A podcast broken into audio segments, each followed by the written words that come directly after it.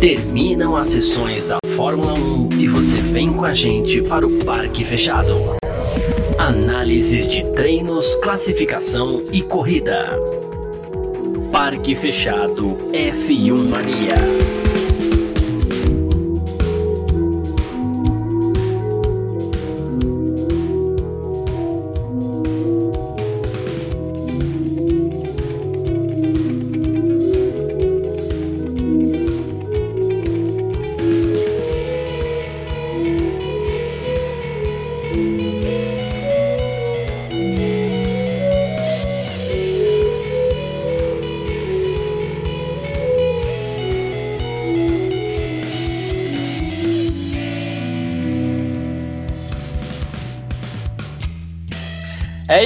Valeu demais pela sua presença, valeu você que tá junto com a gente por aqui. Tá no ar mais uma edição do nosso Parque Fechado, porque aqui na Filmania é assim que funciona, né, as coisas.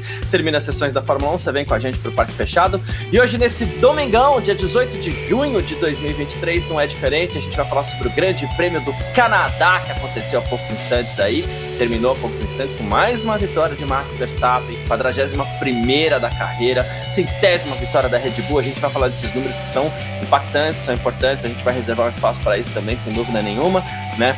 É, então, muito obrigado você que está acompanhando a gente aí no YouTube da Filmania, na Twitch da Filmania, no Facebook da Filmania, no Twitter da Filmania, também na home do terra.com.br. Sim, estamos lá no Terra TV também, como sempre, muito nos honra. Lembrando, você que está no Facebook, Twitter, no, no, no, na Twitch, no YouTube. Pode deixar seu comentário também, a gente põe tudo aqui embaixo, pergunta, a gente responde, a gente bate um papo e tudo mais. Vai recomendando aí o Parque Fechado para os seus amigos também, que é sempre muito legal, tá bom? Uh, vamos começar como a gente sempre faz aqui com o nosso resultado, né, do Grande Prêmio do Canadá, hoje bem rapidinho, que o Gavi já está na área, o Vitor já está na área, então a gente vai direto para o resultado. O Max Verstappen da Red Bull conquistou aí, como eu falei, sua 41 primeira vitória.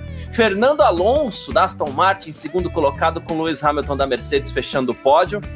E a gente aí tem em quarto Charles Leclerc da Ferrari, Carlos Sainz da Ferrari também o quinto, sexto Sérgio Pérez da Red Bull, sétimo Alexander Albon da Williams, oitavo Esteban Ocon da Alpine, o nono é o Lance Stroll da Aston Martin, décimo Valtteri Bottas da Alfa Romeo, e a gente tem aí fechando aqueles que terminaram, foram 18 pilotos que terminaram, Valtteri Bottas da Alfa Romeo, Oscar Piastri da McLaren, Pierre Gasly da Alpine, Lando Norris da McLaren, Yuki Tsunoda da AlphaTauri, Nico Hulkenberg da Haas, Guanyu Zhou da Alfa Romeo, Kevin Magnussen da Haas, Nick DeVry da AlphaTauri, e aí a gente tem o George Russell, né, que bateu, mas abandonou por conta de um problema mecânico, é, e também o digníssimo, ilustríssimo Logan Sargent da Williams. Teve problemas no seu carro também, dois abandonos nesse grande prêmio do Canadá, tá certo? Ah, vamos direto então, o Vitor e o Gavi, eles já estão por aqui, ó, já tá todo mundo certo por aqui, então a gente vai direto da boa tarde. Gavi, é, vou dar boa tarde pro Vitor primeiro aqui, porque faz mais tempo que eu não falo com ele, então boa tarde, Vitor. Aquela vitória de Max Verstappen que a gente está acostumado já, um grande prêmio do Canadá, até, até teve os seus momentos de agitação ali, não como talvez a gente teve, como a gente está acostumado, mas a vitória sem surpresas, né? Pois é, Garcia. Boa tarde, boa tarde a todo mundo aí que acompanha a gente pelo, pelos canais do F1 Mania, pela home do Terra no Terra TV, é, já convido todo mundo que está nos acompanhando aí onde tem chat para contar no chat para onde, de onde você está nos assistindo, para a gente Boa. mandar um abraço aí para sua cidade. É, pô, pois é, Garcia. É, mais uma corrida com o domínio do Verstappen. É importante falar que, na minha opinião, é domínio do Verstappen, não tanto da Red Bull, porque o Pérez aí tá deixando de entregar por enquanto. Muito importante. É, a gente vê uh, que por tudo que se falava, né, das poucas simulações que foram feitas em treinos livres, porque quase a gente não teve treino livre na sexta, é que a Red Bull não era tão dominante assim, não tinha uma vantagem tão grande. É, era líder, mas não com tanta vantagem. Eu acho que isso ficou é, é, é expresso na tabela hoje. A gente olha para a tabela e vê o Verstappen terminando aí a 10 segundos, né, 10 segundos na frente do Alonso o que é muita coisa, mas é menos do que a gente já viu em outras etapas esse ano, que tinha Verstappen terminando 30 segundos na frente, aquele domínio absurdo. É, tem um outro ponto também que nas simulações falava que quem estava andando muito perto e até em alguns momentos de ritmo de corrida melhor do que o Verstappen era o Leclerc. E o Leclerc largou lá para trás, né? Fora do. Não foi nem pro Q3, então é, também não teve uma, muita chance aí de mostrar é, o que poderia fazer, né? E ao mesmo tempo também eu fico com aquela duvidazinha: será que se tivesse largado na frente teria dado algum trabalho? Teria, a Ferrari teria feito alguma besteira? Sei lá, né? Mas Ô Garcia, eu queria aproveitar também para falar de um negócio que é o seguinte: é, uma curiosidade, assim, uma coisa que eu acabei lendo no Twitter, que é muito louco, assim, né? Há, sei lá, três semanas, três etapas, é, acho que é três etapas atrás a gente se falava de tipo, será que o Pérez pode sonhar com o título? Será que se ele empenhar, ele vai sonhar com o título? Agora eu tô achando que ele precisa se empenhar para manter o emprego, né? É, é, é, é, legal isso porque a gente andou conversando bastante sobre isso até, né, Gavi? Boa tarde, obrigado pela, pela sua presença aqui. Inclusive, teve um comentário aqui do Vinícius Pereira, antes mesmo da gente entrar ao vivo aqui, né?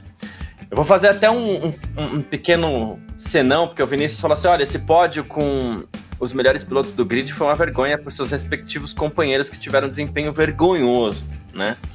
Uh, eu acho que o caso do Russell é para debate, mas o Pérez e o Stroll, o Stroll a gente até tá um pouquinho acostumado, né?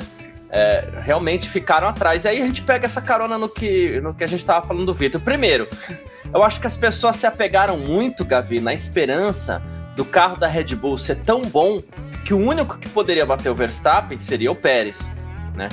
É, e a gente já tinha falado aqui, a gente não espera que isso vai acontecer. Então a gente falou antes, é muito legal. Até brinquei no último parque fechado aqui que eu falei assim: eu admiro o otimismo das pessoas, acho muito bonito, acho muito cativante, né?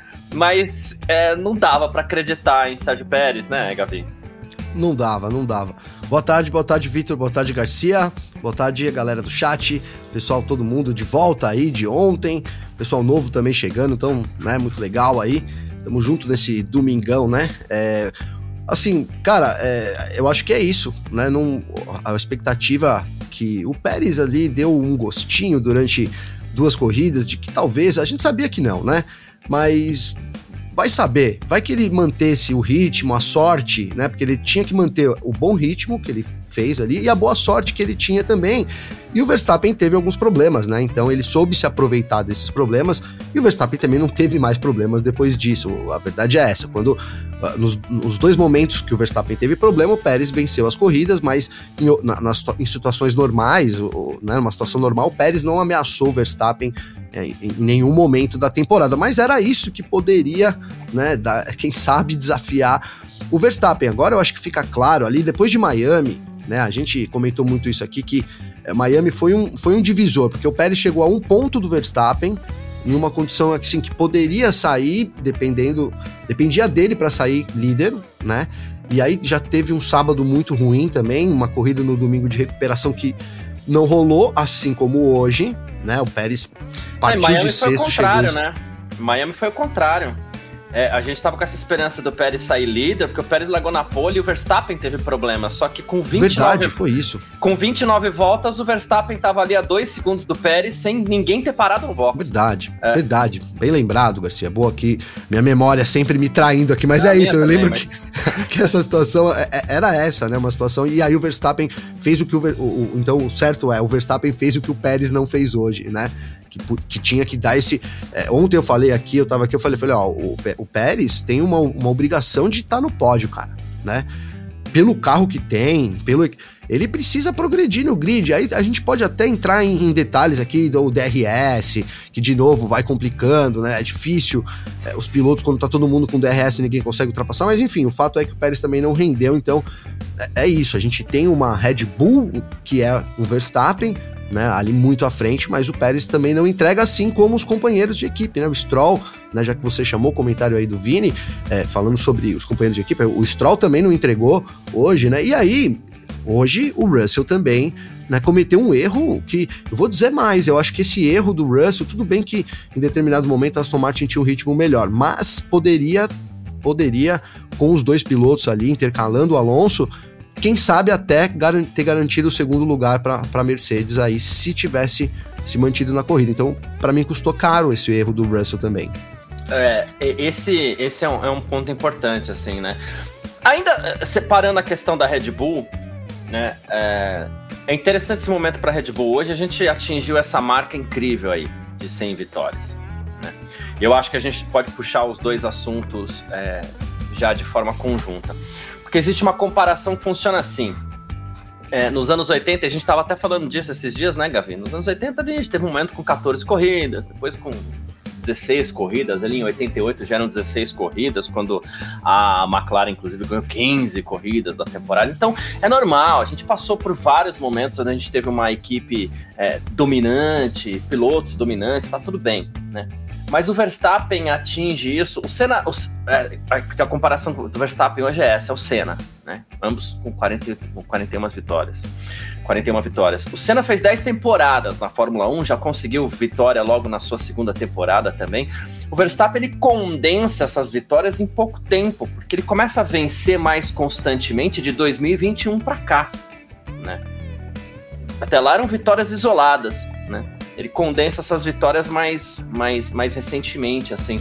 Então é um fenômeno mesmo pro Verstappen, aí com a idade que ele tem, inclusive, atingir esse número do Senna, né? Vitor. Sim, sim. É... é, importante deixar claro que quando a gente fala de taxa de aproveitamento, o Senna foi melhor, né? Ele conseguiu chegar em 41, 41 vitórias com menos corridas. É... Eu ia falar salvo engano, mas não tem como eu errar no que eu vou falar. O Senna correu por equipes menores durante mais tempo do que o Verstappen, Sim. porque o Verstappen acho que fez meia dúzia de corridas, né? equipe pequena, né? O, o Senna correu pela, pela Toleman, pela Lotus, então... Quatro anos, entregavam quatro muito, temporadas né? até chegar na, na McLaren. É. É, então, ele não, não corria em equipes boas, conseguiu vencer mesmo assim nessas equipes menores, coisa que o Verstappen não conseguiu. É, então são situações muito diferentes, né? Mesmo quando a gente traz o, o Hamilton, o Hamilton tem uma taxa de aproveitamento melhor. É, enfim, já tá com 103 vitórias, mas a gente também tá falando de um piloto que começou a correr na, na, na, McLaren, venceu no seu ano de estreia, quase foi campeão no seu ano de estreia, foi campeão no seu segundo ano, é, e aí depois vem um domínio longo, depois passa para Mercedes, né?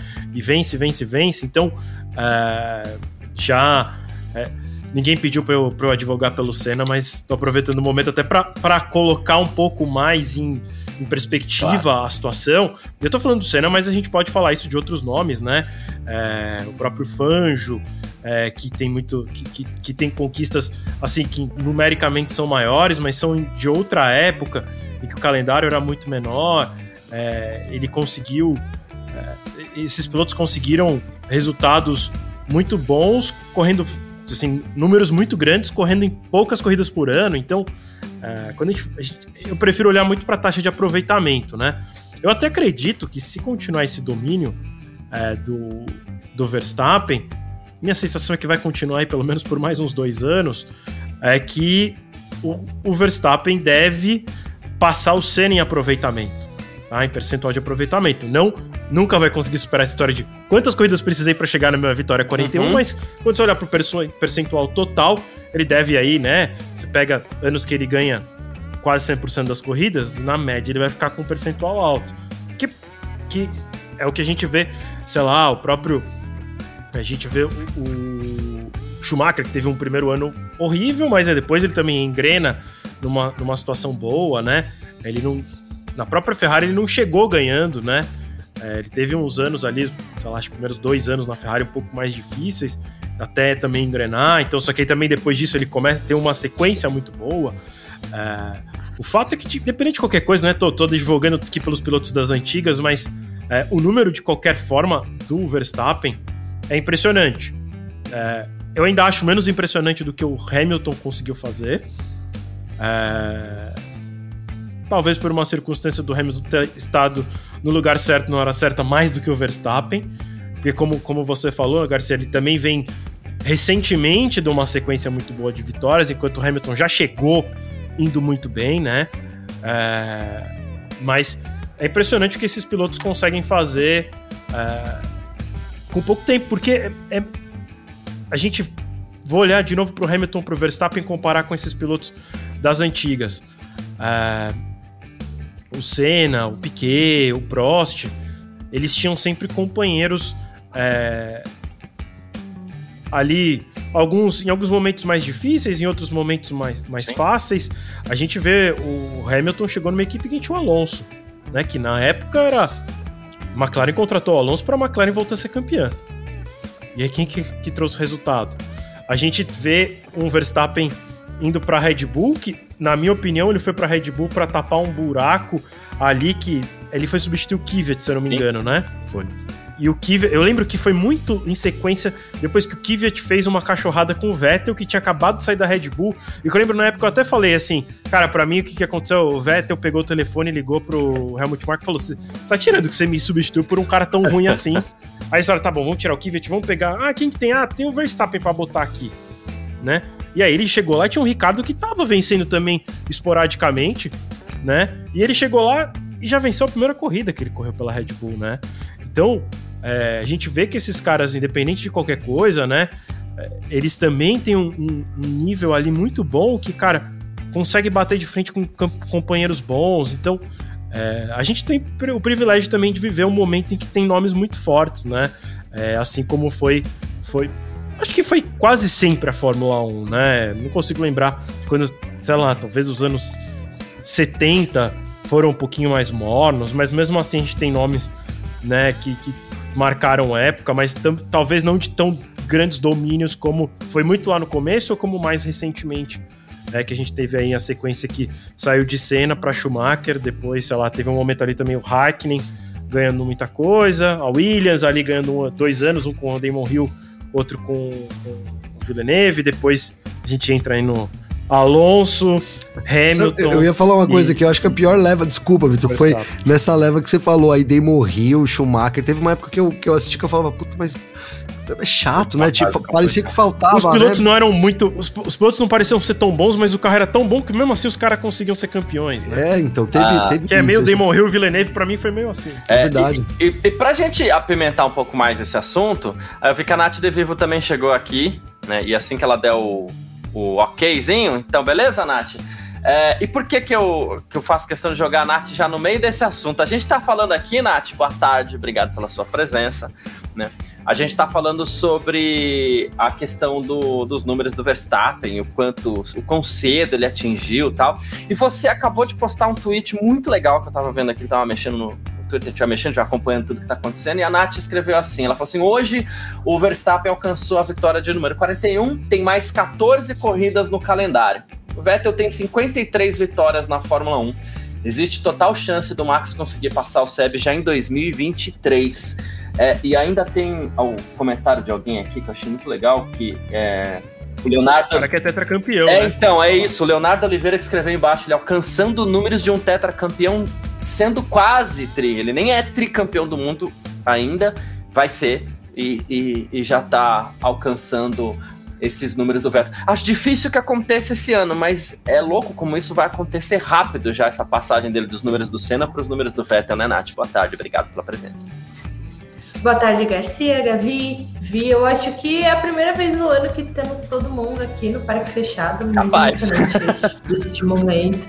E obrigada a todo mundo que também está nos assistindo. E assim, o Garcia ele já me chamou para me jogar no, no, meio do caldeirão, né? Ai, que legal os números do Verstappen vai passar o Vettel. legal aonde?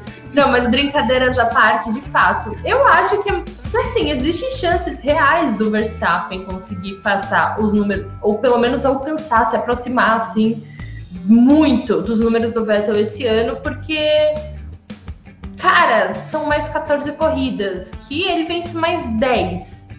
Ele já vai colar no Vettel. Então, assim, é muito doido isso. Lógico, né? Vocês já discutiram isso. Antigamente os calendários eram menores. O Verstappen já, tipo, correu, sei lá, meia temporada na Toro Rosso e daí já subiu para Red Bull, já venceu a primeira corrida na Red Bull. Então, assim, de fato, se a gente olhar para a carreira do Verstappen, ele teve mais chances. Mas a gente também não pode ignorar que o Vettel já em 2010, é, três anos na Fórmula 1, já estava numa Red Bull que também dominava para um caramba. O Verstappen não, o Verstappen ele ficou de 2016 até 2021 para conseguir aí, de fato, o seu primeiro título com a Red Bull, a Red Bull de fato entrar de volta aos trilhos. Então, assim, por mais que os calendários sejam maiores e tudo mais, o Verstappen ele correu mais tempo para conseguir o seu primeiro título do que o Vettel. Então, assim, eu acho que é muito impressionante isso que o Verstappen está fazendo. Lógico, a gente não pode ignorar que a Red Bull também tem uma pitadinha aí, né, de, de responsabilidade, porque o carro tá voando, Adrian, Adrian Newey voltou e, tipo, colocou um, um foguete na mão do Verstappen, mas a gente também não pode ignorar o fator piloto, porque é só a gente ver a corrida que o, que o Pérez fez hoje. É só a gente ver o desempenho que o Pérez está tendo esse ano. Então, assim, na teoria, os dois têm o mesmo foguete. Assim, de, no, de oito classificações esse ano, o Pérez ficou fora de, de quatro Q3, parece. Então, assim, cara, ele tem, ele tem uma Red Bull nas mãos, sabe? Então, o Pérez ficou e o Albon passou no Canadá para o Q3. Então, assim, é lógico que a Red Bull tem um baita foguete, o, o Verstappen está se aproveitando disso, mas a gente não pode ignorar esse fator de talento puro, de baita piloto que ele é. Então, assim, eu acho que o Verstappen ele tá numa fase brilhante e tá muito longe de terminar, porque ele começou muito cedo, ele ainda tá novo, ele tá numa Red Bull assim, que se for só é, começar a perder quando virar o campeonato, quando, quando virar é, regulamentos e tudo mais, vai ser em 2026 que vai ser a mudança dos motores. Então, assim, ainda tem mais, mais três anos de campeonatos para o Verstappen e para a Red Bull dominarem. É, eu acho que nessa hora tem uma conta muito simples, né, Gavi? Para a gente fazer, que é, é, exatamente essa comparação com o companheiro de equipe. Beleza. É, muita gente vai dizer, ah, mas a equipe trabalha para Verstappen. É verdade, trabalha mais para Verstappen, até por ser, ser é, é, é, é, o mais coerente que se trabalhe mais para Verstappen, porque é um cara que entrega muito resultado positivo para o time. Né? Ah, mas o carro é um foguete. Sim, é um foguete. E todos esses pilotos que a gente está citando aí, eles andaram com foguetes nas mãos. É, a, a, a, Fórmula 1 sempre foi uma junção do melhor carro com o melhor piloto. Ok. Mas a comparação é essa. Ah, o Pérez ganhou duas corridas lá, empolgou todo mundo, ficou todo mundo, meu Deus, tal, né? Mas pega a última corrida, Grande Prêmio da Espanha, pega hoje Grande Prêmio do Canadá. O que tá andando o Verstappen e o que tá andando o Pérez, que tá ficando na frente de Hamilton, de Alonso, que tá ficando na frente de Ferrari, como hoje, por exemplo, né? Será que o carro da Red Bull é tão melhor assim, né? Ou a gente realmente está vendo a história acontecer, e é importante a gente saber respeitar quando a história acontece diante dos nossos olhos. A gente está vendo a história acontecer com o nascimento de uma lenda. Ah, o que é o nascimento de uma lenda? Ok, ele está na Fórmula 1 desde 2015, né? Mas é neste momento que a gente está acompanhando 2022, 2023 que essa lenda pode estar tá nascendo, porque o que o Verstappen está mostrando é um absurdo, né, Gabriel? Sim, sim, cara. Eu acho que, assim, é... primeiro, o Verstappen vai entrar para a história dos, dos, dos, maiores pilotos da Fórmula 1, né? Ele tá mostrando isso, né? Eu acho que a única ressalva é se ele vai querer continuar, né? Porque ele já disse que talvez pare aí no fim do contrato dele. Então, não sei, o contrato dele termina agora em 2025 né? E eu acredito até, aproveitando que o Vitor falou também, que nesses anos a Red Bull domine. Né? Dificilmente 2024, 2025 eu acho que as equipes superam. A gente tem a chance de 2026 com os motores, né? Tem que ter todo um encaixe. A Mercedes vai ter é, motores. A Mercedes não. É, a Red Bull vai ter motores diferentes, então motores Ford, né? Então vai ter que fazer esse encaixe aí. Quem sabe a gente possa ter uma virada, mas até lá o Verstappen deve dominar. É, e, e, assim, eu, eu, eu, incluo esses nomes também no nome dos grandes pilotos da Fórmula 1, Garcia. E acho que. Agora, eu acho que, é, assim, a Red Bull tem um carro muito, muito fera. O que não, né? Muito, eu ia, né? Tem um carro excepcional, vou usar essa palavra, né? É, não acho que seja tudo, e aí não é demérito do Verstappen, né? Não é, não é, seja, olha, é, por, o Pérez e o Verstappen têm um déficit muito grande. Se a gente colocasse essa Red Bull na mão do Fernando Alonso, eu acho que ela, ele renderia ali para ganhar do Verstappen, não sei, mas que ele teria, que ele estaria ali brigando sempre o que era Valtteri Bottas e, e, e Lewis Hamilton, acredito que sim, né? A gente tinha naquele, naquela época é, é, um, um Bottas como um, um, piloto, um segundo piloto perfeito. Hoje o, o, Pérez não entrega muito como segundo piloto. Agora, tem também um lance que o pessoal fala muito do carro ser programado para o Verstappen. E eu acho que isso faz todo sentido, tá? É, porque o, na hora ali, o Adrian Newey, né, ele tá comandando a equipe dele, você tem que seguir um caminho, né?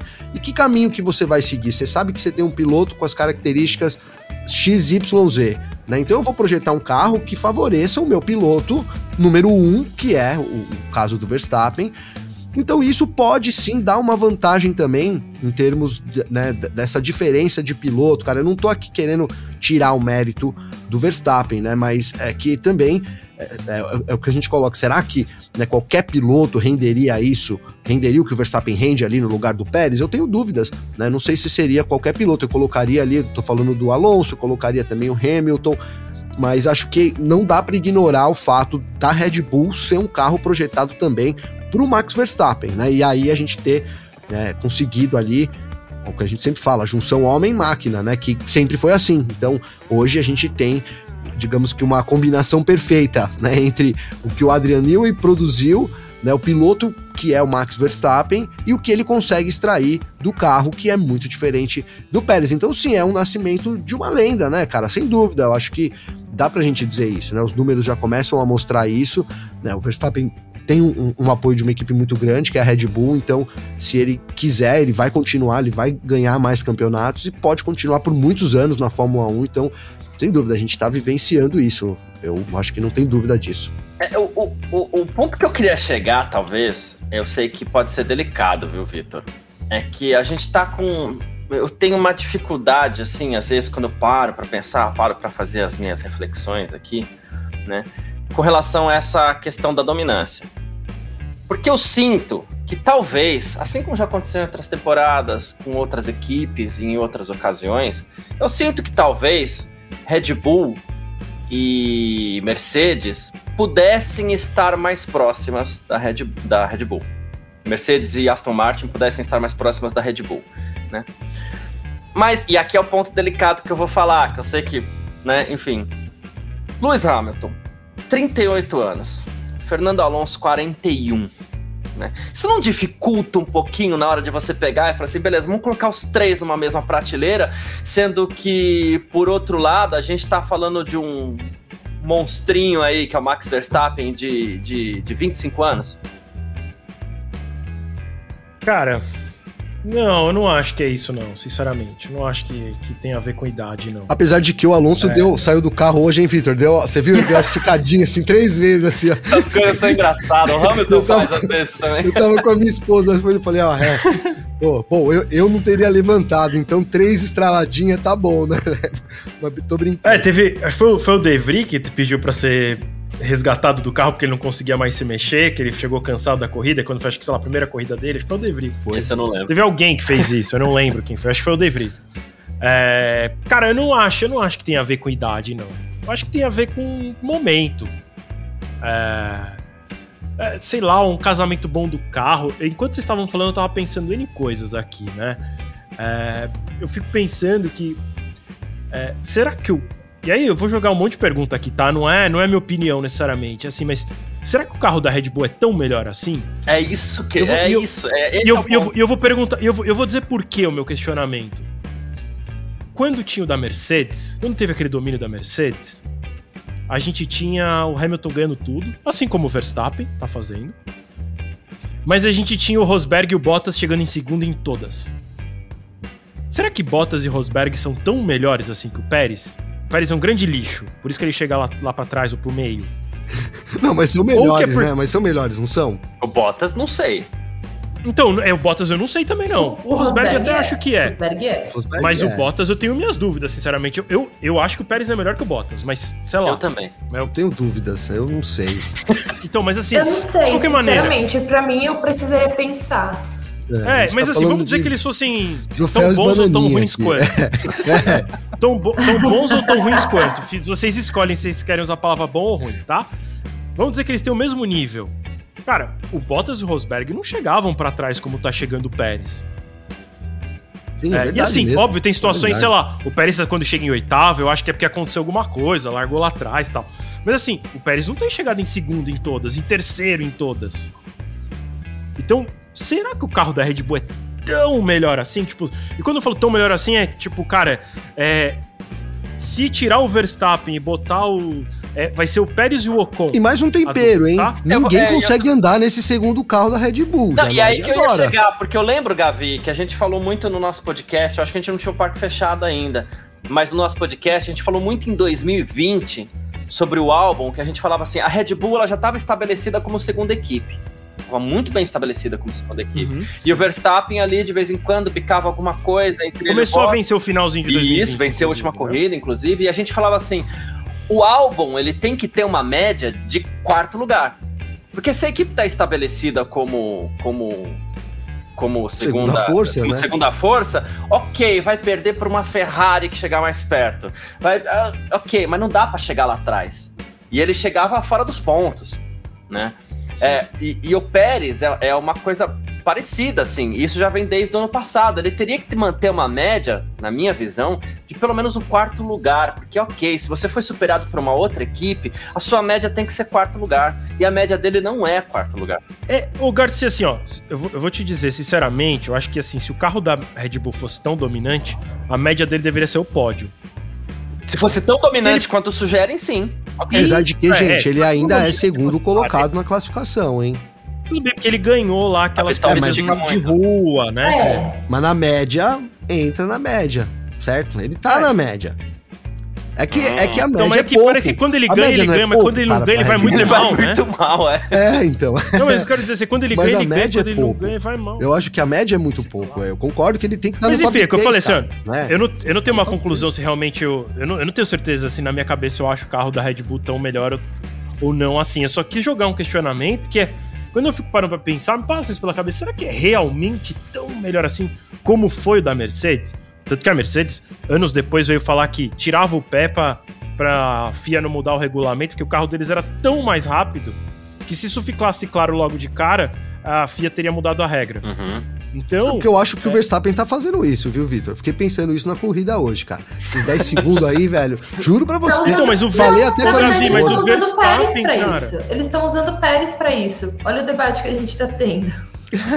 É, Tipo, então. o Verstappen não precisa tirar o pé, eles estão usando o Pérez pra isso. Porque Às vezes eles, Anda tipo, muito, os caras já começou a Mas fritar, né? Ah, vamos, vamos Então, mudar mas- as regras. Aí o Wolf falou: não, não vamos. O Domenicalo falou: não, mas começa a pintar lá, né? Eu não sei se é, o Verstappen Assim, deu 100% do carro, cara. Não, não deu. Mas eu também acho que a Aston Martin não deu, porque a Aston Martin também, vou para entrar nessa né, rapidamente, mas porque a Aston Martin também sabe que não, para quê? Que vai torrar o carro pra chegar no Verstappen que não vai chegar. O objetivo é ficar na frente do Hamilton. A gente tá vivendo, a gente normal isso na corrida também, né? Uma disputa muito preciso- legal entre os dois aí. Promete bastante Uhum. essa É, disputa. não precisa andar 100% do equipamento. Sim. O Verstappen tá certo, é inteligente da Red Bull. Pra que que vai botar 100% do carro lá pra fritar o carro, né? Se, se ganha em 75%. Mas acho que tem isso também aí, né? Tem isso pra, a- pra acrescentar ainda mais. A gente não, não vê as equipes, né? Nenhuma delas de fato, né? Porque, de novo, não acho que. Talvez a Mercedes tenha andado no máximo ali pra tentar alcançar a Aston Martin. Não sei.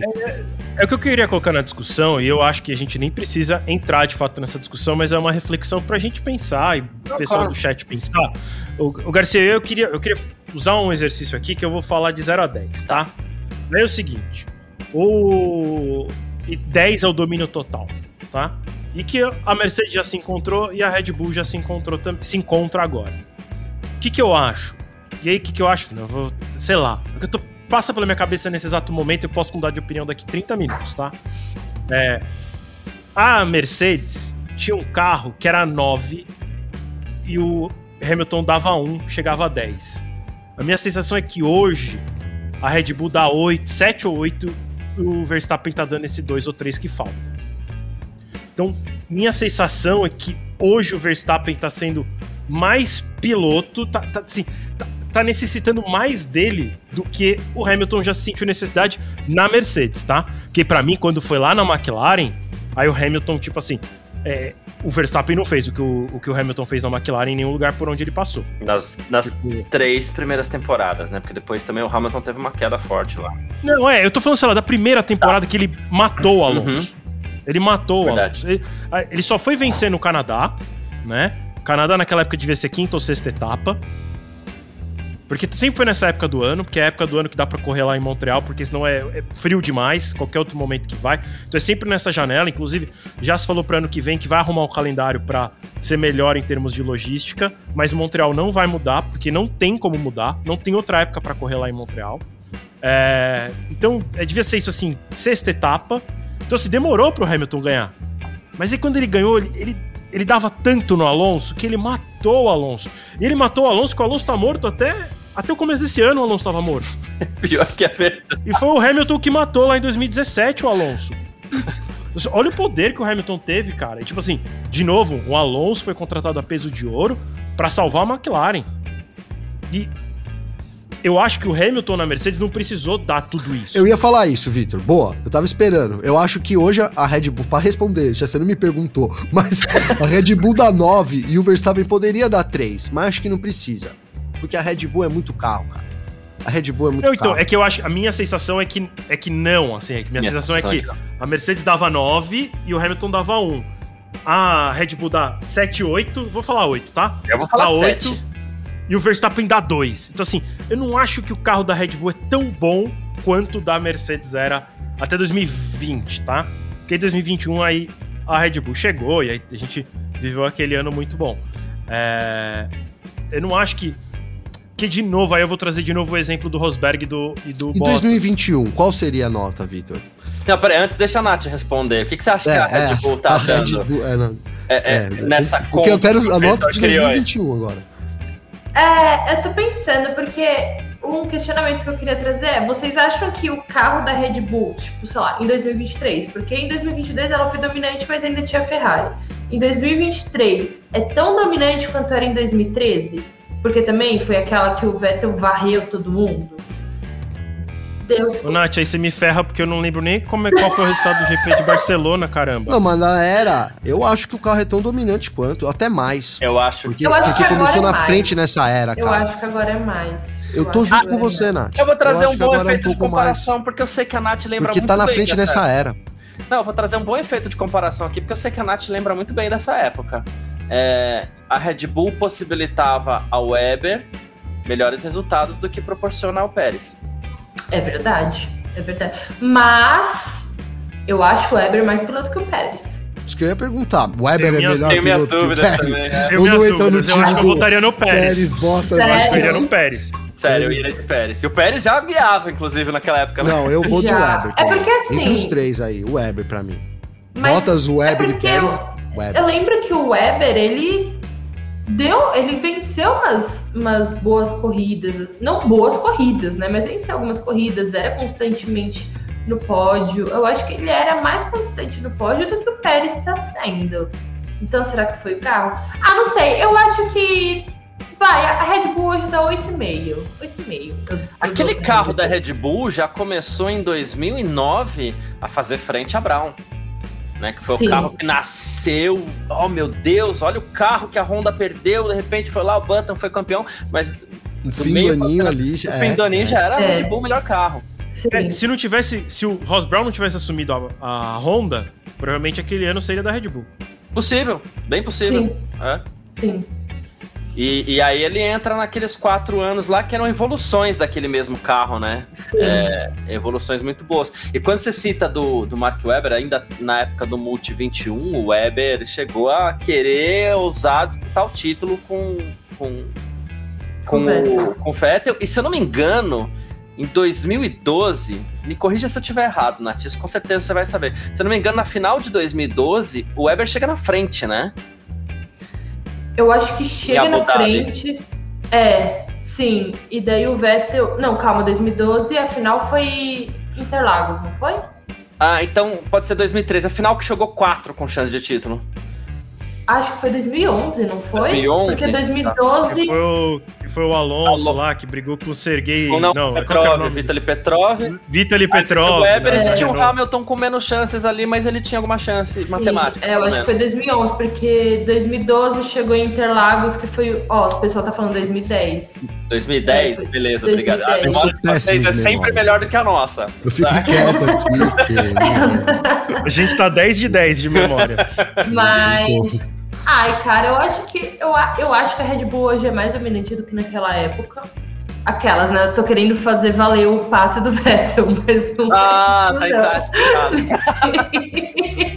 não, mas eu acho que hoje a Red Bull dá 8,5 e o, e o Verstappen dá, dá 1,5 e o Pérez tira 3.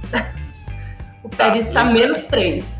Tá, lembrando a sequência aqui, mas se eu não me engano, o Weber chega na frente do Vettel naquele campeonato é, em Abu Dhabi e o, o Vettel acaba é, levando o título. Eu confundo com 2002, que 2002 foi outra particularidade. Acho que a gente foi até a oitava é, é, etapa da temporada com oito vencedores diferentes. Assim, foi uma coisa mais. Eu acho que isso foi 2012. É. Enfim, então, aquele bolo daqueles anos. Mas fato é que quando a gente fala em centésima vitória do, da Red Bull também, a, gente também fala de duas eras, né? Então a gente tem a era Vettel, a gente tem a era Verstappen.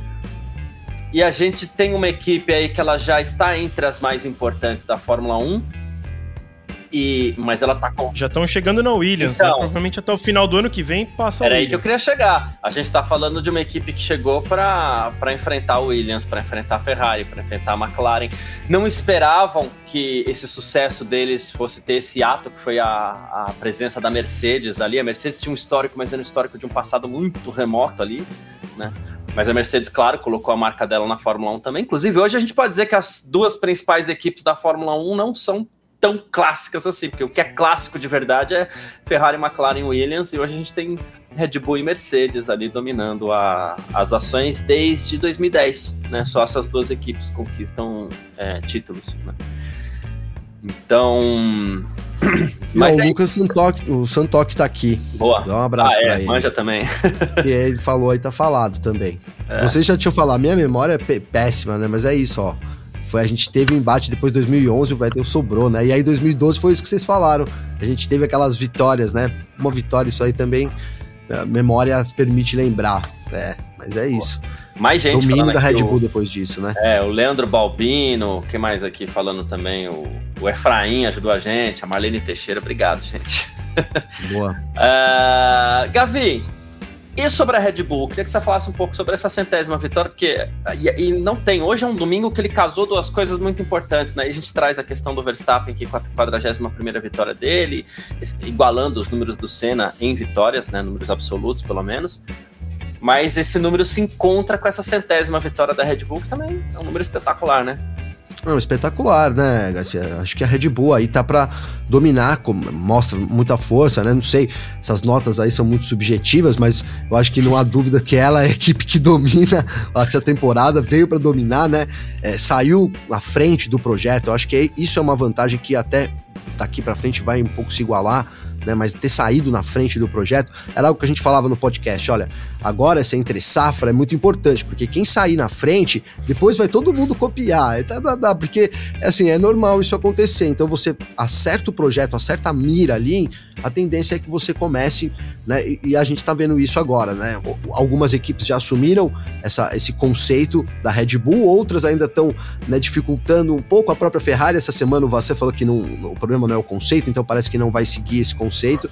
Mas é isso, a Red Bull tá para é, de novo fazer história e dominar. Acho que essa era até 2025, é, principalmente com o piloto que tem, né, com o Max Verstappen ali, também, né, tem o seu, seu valor aí total, acho que não dá pra gente ignorar isso, né? É, é, o domínio da Red Bull, mas é o domínio também do Verstappen. Hoje é o cara a ser batido, é o, é o grande nome da Fórmula 1, apesar de o jogo, né, o F1 2023 ter dado os ratings maiores pro Lewis Hamilton, né, mas eu acho que não é de rating que a gente tá falando aqui, a gente tá falando de quem, é, quem entra na Fórmula 1 quer bater o Verstappen, então todo mundo hoje quer ganhar do Max Verstappen, então isso é, é sobre isso, né. Então, cara, todos os méritos, difícil, acho difícil, né? E, e acho, inclusive, também, né, o, o, que a gente durante a corrida eu fiquei pensando nisso, cara. A Red Bull ela tá sobrando, né, ao ponto de economizar carro, porque também não precisa terminar 20 segundos à frente, usar muito ali, quem sabe quebrar você. A gente tem uma era de economia de, de dinheiro, de economia de peça. Então, quanto é, melhor você, você, né, você tem que ganhar, obviamente, mas quanto mais você economizar equipamento, melhor. Então, não é, não é sacanagem da Red Bull para esconder desempenho, faz parte do, né, faz parte do sentido da corrida de hoje em dia também, que é o mais rápido possível, economizando aí o máximo possível de equipamento. Mas acho que é um domínio muito grande aí da, da Red Bull. Dificilmente as equipes consigam chegar bom né? Quero fazer até o gancho aqui para entregar para você, mas que hoje pro, o que a gente também vem pensando aí que pode acontecer aconteceu, que foi um pequeno embate ali entre Aston Martin e Mercedes, né? Que aí a gente entra é, ali no, no, Hamilton e no Alonso, que pode ser uma constante daqui para o fim da temporada, apesar de eu achar que Aston Martin ainda tem uma vantagem para cima da Mercedes aí considerável, principalmente em ritmo de corrida. Boa.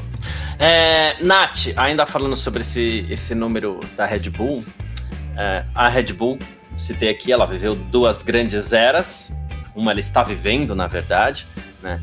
E, e assim, toda cada era ela passa por decisões muito acertadas, inclusive na escolha do seu piloto. Eu sei que você tem muito carinho pela pela outra era da Red Bull por motivos óbvios, então a Red Bull ocupa um espaço interessante aí no seu coração, muito provavelmente, por conta do, do Vettel e tudo mais, né? Mas se você pudesse escolher é, um melhor trabalho, claro que esse ainda não acabou e talvez seja um pouco injusto, né? Mas se pudesse escolher, né? Tudo isso contribuiu para essas 100 vitórias e para esse grande número que a Red Bull atingiu hoje. Mas se pudesse escolher a Red Bull da era Vettel ou a Red Bull da era Verstappen, assim, mas focando na equipe, claro. Né? Piloto a gente sabe. Não, mas é difícil, porque assim. Cara. É o que eu falei, talvez. Uh, a gente. Eu escolha a da era Vettel, mas. De novo, porque eu acho o Weber mais piloto do que o Pérez. Então eu acho que o conjunto talvez tenha sido melhor, não sei. É, só que, por outro lado, eu, eu vejo o Pérez e o Verstappen trabalhando melhor. Só que eu vejo. É muito difícil, porque daí eu vejo o Pérez deixando escapar muitos pontos importantes. Assim, importantes, né? Porque como se a Red Bull estivesse precisando desses pontos. Lógico que sempre precisa, mas não é uma coisa que a Red Bull esteja, por exemplo, uma Aston Martin contra uma, uma Mercedes. A Red, a Red Bull precisa para conquistar o título antes, mas não é que ela realmente precise. Mas assim, até que tá todo mundo brincando, ah, o Pérez vai ser demitido para ser colocado o Ricardo no lugar e tudo mais. Então, assim, a gente sabe que o Pérez tem deixado a desejar. E naquela época eu não lembro da galera falando mal do Weber, falando mal que ele deixava a desejar. Eu acho que quando ele precisava entregar, ele entregava. Então eu acho que o conjunto da obra eu escolheria aquela época, como os pilotos trabalhando melhor e tudo mais. Mas, lógico, né? Aquela época ainda tem o fato do Vettel e tudo mais, mas eu acho que hoje, Red Bull e Verstappen, ignorando o resto, eu acho que hoje tá mais alinhado do que naquela época. Porque Cara, não sei, mas eu vejo que assim, o Verstappen, a Red Bull, o Christian Horner e o Helmut Marko e o Adrian Newey agora voltou e a gente sabe que o carro é montado para o Verstappen, então eu vejo que essa era agora, eles estão muito azeitadinhos, eles estão muito. E eu acho que tem uma outra coisa também. Eles tiveram de passar por muitos anos perdendo eles assim estavam acostumados com domínio, com vitória, daí eles passaram de 2014 a 2021 sem assim, sem vencer, sem chegar perto. Então, eles se reinventaram, se reestruturaram, conseguiram ter o melhor entendimento do novo é, do novo regulamento. Então, eu acho que talvez dessa nova desse, dessa nova era, eu acho que o trabalho está sendo feito melhor. Boa. Uh, Vitor, e a Red Bull. Ô, Garcia, se, se me claro. permite, para complementar o comentário da Nath, é, eu acho que até para dar uma palavra para tudo isso que ela falou, eu acho que é a maturidade da equipe mesmo, né, Nath? Tipo assim, cara, na época também era as primeiras vitórias deles. Tipo, era tudo eles não sabiam como que era, né? E agora, tipo, é isso, eles já viveram a, os, tipo, as grandes vitórias, os títulos, amargaram muito tempo sem nada depois, porque também uma coisa é nunca ter vencido e aí amargar aquele é, momento é, ia chegar nisso. Então você, você não sabe se um dia você vai chegar lá, né? Tipo, sei lá, a Haas. A Haas nunca chegou lá. Então, para eles é, bom, vamos para toda a corrida para tentar aí alguma coisa. Só que aí os caras chegam no sucesso extremo e aí caem, e aí é um outro momento que você tem que viver, que é tipo, falar, putz, até ontem eu era dominante, agora eu perco tudo, como pode?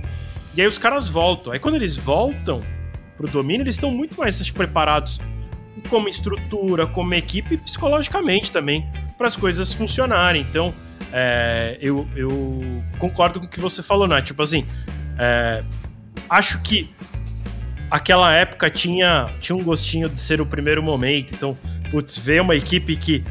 Inclusive era uma equipe meio fanfarrona na época, ela né? Vive, tinha, é, ela vivia aquele momento. Que era cheio de piadas, tinha eles vestidos de Star Wars, de Super-Homem.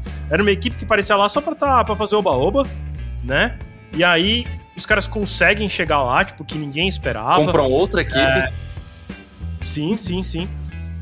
É, e aí conseguem aqueles baita resultados. E hoje é um momento diferente que é, putz, hoje eles são sérios, vamos dizer assim, né? Tipo, eles sabem o que eles estão fazendo ali, eles sabem por que eles estão ali. Antes era tipo só, parecia um grande sonho dando certo, né? Era o Jamaica abaixo de zero, sabe aquela coisa assim, ninguém esperava, os caras ganham tudo, e aí ficam dominantes. Então, é, eu, eu acho que hoje eles são melhores, mas aquela época era mais legal, vamos assim dizer. Pode ser, uhum. é isso. Ah, você já foi no comentário que eu queria citar aqui, que é essa questão do se reinventar. Eles precisaram se reinventar a partir do momento que eles têm aquela crise. Crise com a Renault, ah, acho que o problema tá aqui. A gente já é grande o suficiente para não precisar ficar dependendo dessa montadora aqui, então sai para lá, né? É, eles souberam reestruturar tudo isso. Ao ponto de conseguir fazer o próprio motor, cara, que era um sonho antigo da Red Bull. Por quantos anos a Red Bull é. não falou? Né? Hoje ela tem lá a sessão de motor, cara. Então é, uma, é um amadurecimento muito grande da equipe, né? De, um, de uma era para outra, vamos dizer assim, né? Ela, ela vai na parceria com uma montadora que estava desacreditada, que era a Honda, por conta do, da, dos momentos que a Honda viveu com a McLaren. Aí fecha com a Honda, dá tudo muito certo e a Honda resolve sair, ela fica bem, tá tudo bem, estamos aqui, ó, a gente leva. Aí a Ford, a Ford não vai construir os motores da Red Bull, é mais uma parceria quase ali. Ambas vão colaborar uma com a outra, mas não é que a Ford vai fornecer motores para a Red Bull, não, é uma coisa bem. É, a Ford vai montar uma unidade, vai construir junto lá em, como a gente diz lá no pavilhão 8 lá do é. Milton Keynes, que é o Powertrains, né? Red Bull Powertrains. É. Já tem o seu motor, né? É, é isso. Então é, é é uma relação bem diferente da Red Bull hoje com a Fórmula 1, por isso volta a vencer e por isso atinge esse número espetacular de 100 vitórias. E por isso, a próxima geração, daqui 30, 40 anos, vai ter a Red Bull como uma das equipes clássicas aí, em meio a, a a Williams, a, a Williams vai ser. O que é muito louco, já... porque ah, eles é, são né? uma molequinha de energético. Exatamente. Quando a gente fala de equipe, equipes clássicas, a gente pensa em garagistas e montadores. É, exatamente. Embora nos anos 80 a gente tinha Benetton ali, que também, né, ocupavam. Era roupa, né? Benetton. Era né? roupa, roupa, uma marca italiana de roupas, né? O, o Briatore, ele sai da Benetton, da marca de roupas, para a equipe de Fórmula 1. Exatamente. Ele era, sei lá, diretor de marketing. É, não sei se ele era o presidente lá, mas acho que ele era do marketing. E convenceu a, a United Colors of Benetton, Isso. que é o nome Isso. da marca, a entrar na Fórmula 1 na equipe que ele, sei lá, idealizou na cabeça dele lá. É. é. bem isso. E a Benetton também virou uma equipe grande, também ganhou título mundial, enfim. Depois a Renault comprou, mas né, não teve a continuidade que a Red Bull tem, até pela estrutura maior que a Red Bull tem para ter essa, essa continuidade. E é uma Fórmula 1 tão cara a ponto de equipes clássicas como a Williams não conseguirem se sustentar muito bem nesse meio, assim, né? Então é, é, um, é, um, é um outro momento completamente diferente, assim, né? É, rapidinho, antes da gente, a gente puxar para que eu quero puxar um assunto com o Victor aqui, que faz tempo que eu não participa do, do, do Parque Fechado, mas rapidinho, é, começar com a Nath aqui. Nath, e essa briga Mercedes-Aston Martin que a gente começa a ver na Fórmula 1. Resta pra gente falar sobre o segundo lugar, mas ao mesmo tempo promete ser uma disputa bem interessante, né? Promete ser bem interessante e sim, ainda faltam 14 corridas para o final, mas hoje, hoje eu aposto que a Mercedes vai terminar na frente. Única e exclusivamente por conta do segundo piloto da Aston Martin. O Lance Stroll não entrega absolutamente nada. Russell bateu, caiu para último e já estava na oitava colocação quando a Mercedes pediu para ele é, abandonar. O Russell foi o único piloto da Mercedes que venceu ano passado. Então, assim, o Alonso está muito bem, a, a, Mercedes ainda está começando a colher os frutos do side pod que ela mudou, das atualizações que ela trouxe. Mas, cara, se continuar nessa, dois pilotos pontuando contra um só, não tem santo milagreiro que ajude a situação, sabe? É filho do dono, é verdade, podem colocar um, um, turbo no carro do, do Stroll. Tipo, corrida maluca, colocam aqueles jatos atrás do carro do Stroll. Se o cara não conseguir entregar resultado, se o cara. O que ele fez hoje no Canadá é digno de troféu bananinha. Então, assim, em frente à torcida caseira, cara. Então, assim, a, hoje, hoje, dia 18 de junho, pós-GP do Canadá, eu aposto na Mercedes na frente. Gavi? Ah, eu acho que é, também tô. Eu acho que a Mercedes tá na frente, né? Aí já, já no construtores. É, eu até quero perguntar isso pra Nath também, porque eu vou falar assim. porque eu acho que a gente vai ter aqui agora não é nem.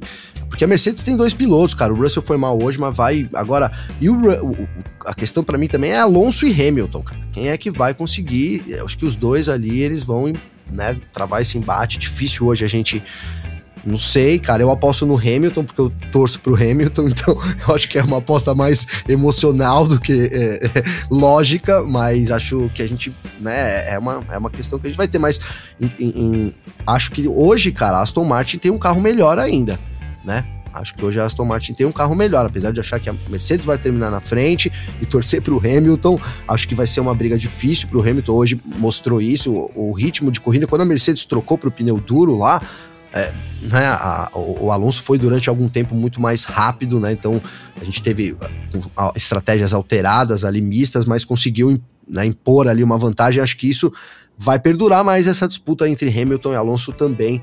Vai ser muito interessante aí. Até eu espero que isso né, seja aí o, o tema do fim pro meio, né? A gente falou do domínio da Red Bull, do Verstappen, que já é campeão, cara, né? Já é tem como a gente pensar que alguém pode evoluir ao ponto de tirar esse título do Verstappen, é impossível.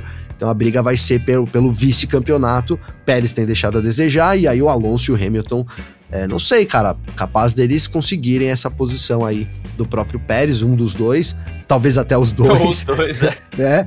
E também acho, até o pessoal aqui já dando meu pitaco aí falando de o Pérez cair, não acho que o Pérez cai, tá? Acho que pra Red Bull não importa, se a Red Bull for campeã, o Pérez entregar um pouco lá, tá bom, né? Conseguir pôr o carro para rodar e acumular dados já faz sentido, somar alguns pontinhos, né, que ele tem deixado a desejar, mas de novo, ele é segundo ainda na classificação. A Red Bull lidera com uma vantagem muito grande não vai ser desafiada também, né? Impossível ser desafiado nesse momento.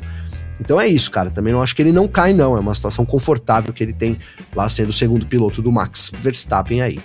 Boa. A, a sensação que me dá, Vitor, é que independente da classificação final na tabela, nesse embate Alonso-Hamilton aí, quem meio que levar vai dar o status de segunda força para a equipe, né? Ah, sem dúvida, sem dúvida. É, mas, eu, mas eu concordo com o que os meninos falaram, assim. O melhor carro das duas é Aston Martin, Mercedes vai terminar na frente, porque como a Nath bem falou, o Russell mesmo batendo rapidinho, ele já estava em oitavo e o Stroll que não bateu, não fez nada, não, conseguiu passar na última volta o Bottas e ainda dependeu da punição, porque assim, se, se, o Norris não tivesse sido punido, ele teria marcado só um pontinho, marcou dois porque o Norris foi punido e ele passou o Bottas. Então assim, até a penúltima volta, se a gente não tem a punição do Norris, o Stroll tava fora da, da, da, da tabela, né? Ele, ele, cruzou ali em décimo. É que aí tem a punição e ele subiu para nono, mas ele na penúltima volta cruzou ali em décimo primeiro. Então é, é isso já diz tudo.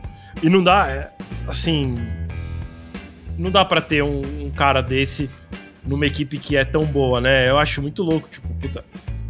É, o Stroll podia correr na Williams, beleza, lá a gente aceita. E, ah, Williams não vai dar em nada mesmo, mas a hora que o carro começa a andar tão bom, teu piloto que não é bom o suficiente para aquele carro, é desesperador, né? Porque é isso, os caras têm o segundo melhor carro do grid na mão e vão terminar em terceiro. Porra, isso é um absurdo. Mas é o que eu acho que vai acontecer. O que eu chutaria que deve acontecer em breve é. O Stroll, de repente, anuncia que não quer mais. Será? Aí, assim, é. Será, só, que, assim, só que calma, calma. Calma, tô calmo. Esse anúncio de que o Stroll é, é, diz que não quer mais, não significa que ele não quer mais. Mas jamais a Aston Martin vai comunicar que ó, decidimos não renovar o contrato do Stroll. Decidimos mandar o Stroll embora. Do nada o Stroll fala assim: olha, eu decidi que eu vou. Para eu vou caminhar por novos caminhos aqui. Vou correr no WEC, quem sabe vai liderar é, a equipe lá é, do WEC. Eu, eu, meu sonho é ganhar, meu sonho agora é ganhar as 24, 24 horas, horas de Le Mans. Entendeu? Com um carro de fábrica da Aston Martin. então. Faz sentido até, né? E aí, por isso eu estou decidindo deixar a Fórmula Tomara. Só Tomara, que a gente Garcia. não sabe a conversa que teve lá dentro, entendeu? Tipo, ó, filho. E vocês acham que se o Stroll decidir que ele não quer mais correr, o Lawrence ele sai? da equipe, tipo, ah, comprei essa equipe por causa do meu filho. A impressão que, que, eu tenho é que o Laurence gostou muito da brincadeira, assim. E que ele sabe Agora manejar tá tudo. Mais, vencendo mais ainda. É. É, senão acho que ele também nem teria contratado o Alonso, né? Sim. É. É, se é só pro filho brincar, deixa lá, né? Papai segura as pontas aqui, mas. Não, não e tá cobrando, né, cara? Contrato, a gente tá lá. brincando, mas é o que a gente tá falando, tá cobrando isso, né? Vai valer dinheiro, cara. Né? Não e é assim, vai, não né? é possível que isso em algum momento não se torne uma situação insustentável. A chefe de equipe cobrando o, o próprio Lawrence. Fala assim: ó, não dá. Por quê? É, Porque o, o pessoal da engenharia, o pessoal do time, o pessoal de pista, é, todo mundo vai chegar. A Rádio Peão? A Rádio Peão vai chegar no próprio é, chefe da equipe, né? No, no crack, e vai falar assim: não dá. Aí o que, que o crack vai fazer? Vai chegar no Lawrence e você tá todo mundo me falando que não dá. A situação fica insustentável. Carta anônima. É aí greve, Lawrence, cara. Os caras vão fazer greve. Aí o Lawrence fala assim: mas como é que eu vou mandar meu filho embora? Não sei, mas aí eles inventam né? Igual é, pessoas que ocupam cargos públicos, eles têm a prerrogativa de, mesmo quando de demitidos, assinar uma carta de demissão. É uma prerrogativa legal, né? É, então vai nessa linha. Ó, não tá dando, você não conseguiu, não, não vai dar, né? E... Não, acho que é necessário, cara. A Aston Martin precisa mesmo pensar nisso, cara, porque né, não dá para perder dinheiro, né? Tá jogando dinheiro fora. Tivesse ali um segundo piloto, é, né, melhorzinho, não precisa nem ser um, né? Porque a gente tá falando, do, eu acho que o Stroll, cara, ele tá do meio para baixo, né? Ele chegou no meio ali, e aí quando ele tinha que progredir, ele não progrediu, e aí andou para trás esse ano, né? Então, ele, ele já não, não, ele já chegou a não ser aquele Stroll da estrolada, e acho que ele nem é mais esse Stroll da estrolada hoje, ele não faz mais Verdade. trapalhada. Né? Ele não é mais um trapalhão, ele é um cara mediano, né? Um cara mediano que não consegue entregar os resultados que, e que vai valer milhões de dólares para Aston Martin, né? Tivesse ali um segundo piloto à altura dos segundos pilotos do grid, cara, né? Então acho que é isso, né? Não, não, não tem entregue aí o resultado e isso vai cobrar, vai valer muita grana. Então precisa sim pensar em alguma coisa para o ano que vem todo mundo é muito cético, né? A gente, quando fala disso, o pessoal comenta aqui no chat sempre que, olha, isso não vai acontecer, jamais ele vai ser demitido. Mas eu não sei até que ponto isso era uma verdade, né? Isso eu acho que era uma verdade. Quanto a, a, a Aston Martin a, não, não tinha chances, não almejava grandes coisas na Fórmula 1, porque a gente tá falando hoje de um vice-campeonato, mas vamos supor que o objetivo deles é ser campeão, né? Daqui três anos, eles. O, Alonso é campeão. Sei lá, tá? Mas aí a Aston Martin não é campeã, algo que aconteceu com a Red Bull agora ali em 2020, né, em 2021, tudo bem que ali foi muito apertado, mas enfim, e aí você, ah, porque é o seu filho, isso empresarialmente, cara, tem um valor muito grande, acho que é aí que, que as coisas desencontram, né, então tem que ter essa preocupação sim, o Lawrence Stroll de, de não só por ser filho dele e tal, mas por querer vencer realmente de, na Fórmula 1 por ser campeão, né, precisa é. de um segundo piloto aí para entregar resultados, cara. Hoje ficou. Essa temporada tem ficado evidente isso, né? Que o Stroll é, é para andar isso daí, né? Do meio ali, né? A diferença dele pro Alonso é muito grande, então né, não tem muito o que fazer na Fórmula 1. Acho que é isso, cara. É, e o problema é do. problema, entre aspas, aquele ali de tudo não é muito novo, né? Então, o Vinícius Pereira tá aqui, ó. O Lawrence sempre perdeu dinheiro na Fórmula 1, agora que as equipes estão valendo bilhões de dólares, que ele não vai parar de apoiar o filho sei. Falo, o... É, o, pessoal sempre é cético com relação a isso, é... né? A esse, né? E o Efraim tá indo por outro lado aqui, que ele falou: ó, o Lawrence já meio que deu um limite pro Lance, ele disse que espera que o filho acompanhe o Alonso esse ano, acho que já é um recado, mas ao mesmo tempo já disse que o filho fica lá o quanto tempo ele quiser. Né? Já disse também isso, é verdade. É verdade. Então, assim, e essas Isso. informações cruzadas, muitas vezes elas são propositais. Na segunda-feira você fala que tá tudo bem, na terça você dá uma cobradinha, exatamente para manter esse tipo de equilíbrio também que o Gavi falou. As pessoas começam a cobrar, ao invés de. Eu tô aqui é porque eu mereci. É, ele quer justificar. É, Sim. Porque se a gente tá falando em investimento, né? É difícil mesmo você justificar para um investidor, um patrocinador, que, ó, mas o segundo piloto é meu filho, tá? É, e lembrando que o Lawrence, ele, a gente fala que o Lawrence é o dono, ele, ele, ele lidera um grupo de investidores, isso é muito importante. Ele lidera um grupo de investidores, cara. Então não é que ele é tudo 100% dele. Ele é líder de um grupo. Até o Vettel é, ele tem participação. Tem participação uhum. também. Então, assim, ele é o líder, né, desse grupo aí. Mas também não toma as decisões sozinho, não. Pode ser. Não vou dizer que alguém manda no Lawrence Stroll, não é isso. Porque todo mundo tem alguém que manda, cara. Às vezes a pessoa fala, né?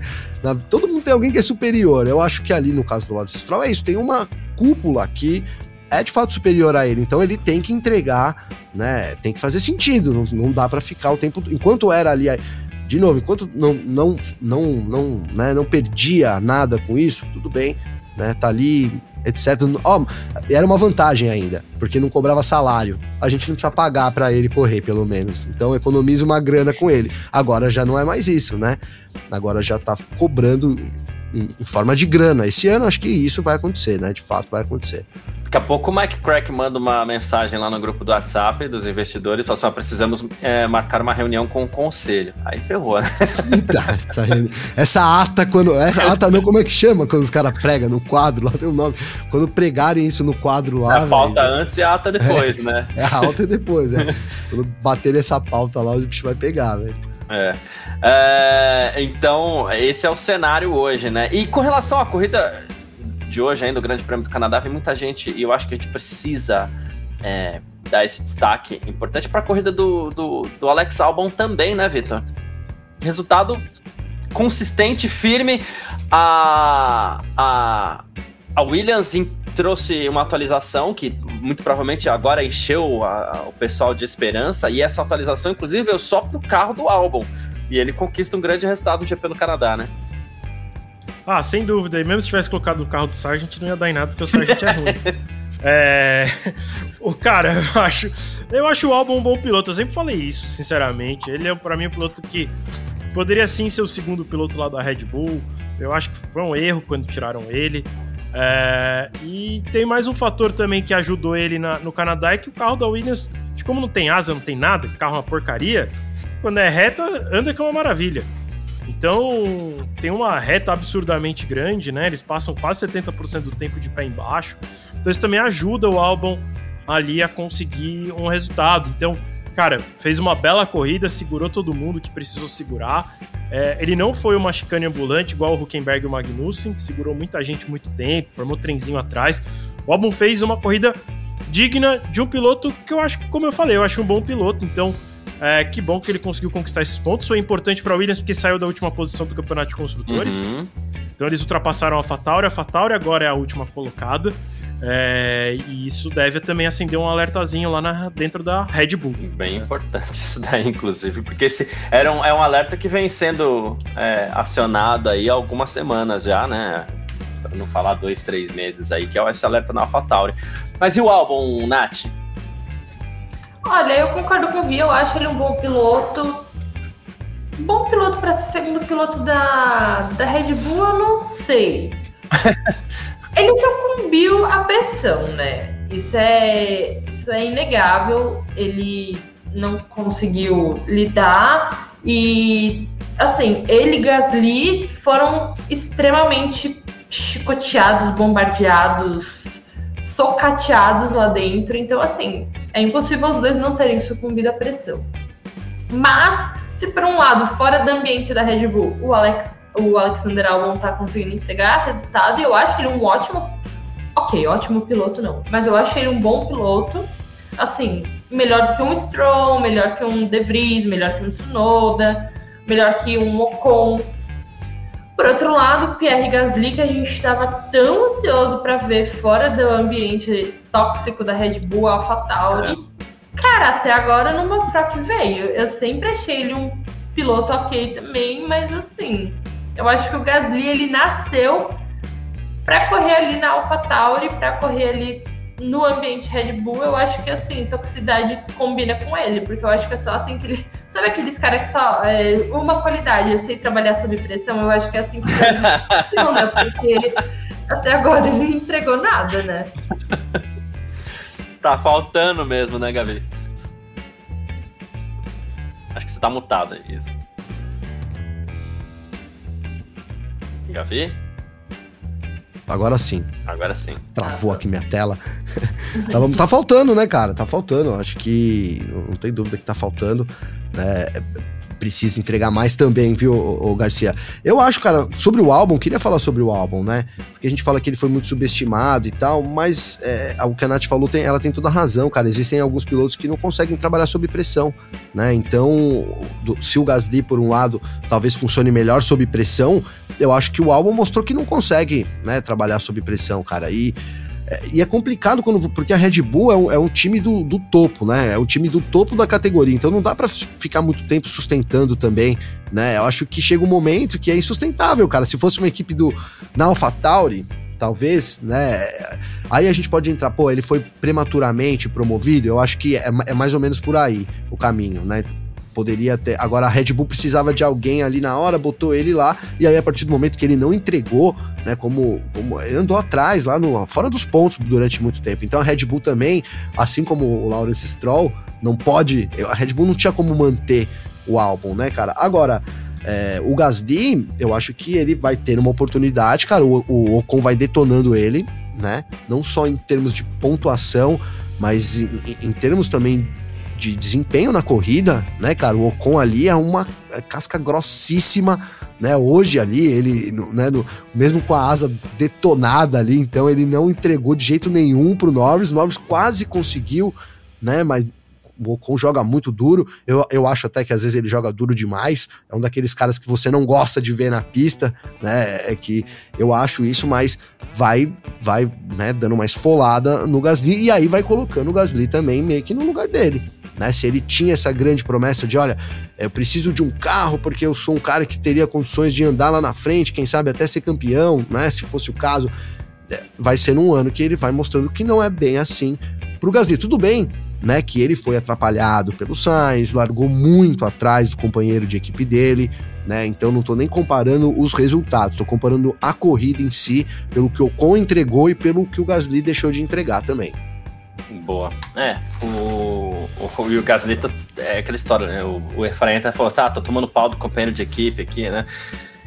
um cara que, como você falou, ele não só joga duro, não só é casca grossa, mas a gente gosta de brincar aqui. É, é, parece ofensivo, mas é meio que obra que tem piloto que é meio idiota na pista, né? E o Ocon é um deles.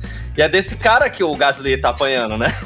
É então, verdade. Assim, é um cara inconsequente, né? É, é desse cara que o Gasly tá, tá levando por enquanto, assim. Então, não sei. Talvez possa até ter sido bom negócio, talvez pela, pelo estado, pela situação dos dois carros que foram apresentados aí, talvez o Gasly estivesse somando menos pontos na AlphaTauri, mas é, ele ia ficar lá também eternamente. As pessoas vão ficar passando pano para um piloto que agora num desafio importante aí, ele, por enquanto, não tá é, entregando, né? Uh, outra coisa que eu queria citar rapidinho do Grande Prêmio do Canadá, Vitor, é, o dedo nervoso da direção de prova, né? Hoje a gente teve esse safety car, que inclusive mexeu um pouquinho com as estratégias, inclusive a, a Ferrari soube se aproveitar disso, inclusive, olha só quem diria né? É, mas assim, a gente teve uns Mas é só porque eles largaram lá atrás. Se tivesse largado na frente, eu teria feito. Aí ia ser o contrário, né? Eles é. atrás, né? A, a, a gente teve um acionamento num safety car pelo acidente do George Russell. Acidente de um piloto que continuou na corrida. Eu, eu posso estar sendo traído pela minha memória, mas eu acho que é a primeira vez que eu vi um safety car sendo acionado por um piloto que continuou na, na corrida, Victor. Pois é, né? Que situação. Mas a Fórmula 1 tem sido assim, né? É ou o dedinho nervoso do virtual, ou o dedinho nervoso do safety car, ou o dedinho nervoso do, da bandeira vermelha. Eles nunca acertam o que, que eles têm que colocar na pista, né? Porque, cara, hoje. Hoje era uma situação em que um virtual safety car era o que precisava. Era só dar uma diminuída da velocidade, vai lá, dá uma limpada, tira umas pecinhas que ficaram pelo caminho, segue o jogo. Não, eles botaram o safety car que durou, sei lá, quatro voltas. É, e também acho que eles só foram limpar em na última volta, que também passava o safety car lá, na, tava tudo igual. Passava o safety car tudo igual. Falei, caramba, por que, que é o safety car? É, e como você bem falou, né? O Russell se arrastou até os boxes, trocou pneu, foi lá um, sei lá, se um engenheiro ou um mecânico-chefe, deu uma olhadinha na suspensão, fez é, joinha, segue o jogo e seguiu o jogo. Eu até acho que é possível que ele tenha tido problema de, de freio por conta disso. É, talvez tenha sido, inclusive na roda traseira direita, que tenha tido esse problema de freio, porque é, acho que foi a primeira roda que eles colocaram o, o ventilador, se eu não me engano. Então, isso pode indicar alguma coisa, mas pode ser nada disso também, pode ter sido é, só, sei lá, o, o Alonso estava com esse problema e não bateu, né? É, então. Já é um problema do Canadá também, né? O freio é, sofre muito. Isso é histórico, né? É que com, com mais recentemente isso a gente foi vendo menos, mas há um tempo atrás metade tinha problema com é. freio, e ficava aquela coisa de precisar economizar. é, de tipo ter que ficar tomando ar no freio. Então, é, eu acho que, cara, assim, é difícil, né? A gente pede tanto por mudança na direção de prova, mas parece que eu fico cada vez menos esperançoso. É, é, é maluco esse tipo de, de coisa, né, Nath? E, e, e, o, o, e o Russell, ele tanto tava tudo bem como ele voltou pros pontos, né? Não é que o carro ficou parado no meio da pista, oh meu Deus, vamos precisar tirar esse carro daqui, não. Ele seguiu, ele tava nos pontos quando ele abandonou. Sim, é, ele, ele voltou para os boxes unicamente para isso, né? Para ele poder tentar retornar. E retornou. E caiu para último. Você não caiu para último porque existe o, o Sargent, né? Então, assim, caiu para 19, ficou uma taralhada de segundos atrás, conseguiu ir escalando, conseguiu ir se aproveitando e tudo mais. E infelizmente teve de abandonar, infelizmente, porque assim, seria uma baita corrida de recuperação se ele tivesse conseguido cruzar a linha de chegada. Mas, cara, a Fórmula 1 tá assim, um, uma loucura, porque um pouco antes tinha sido safe, é, safety car virtual, né? Não lembro porquê, mas rolou, não rolou? Sim, a gente teve. E... Ah, eu não lembro agora. E daí de...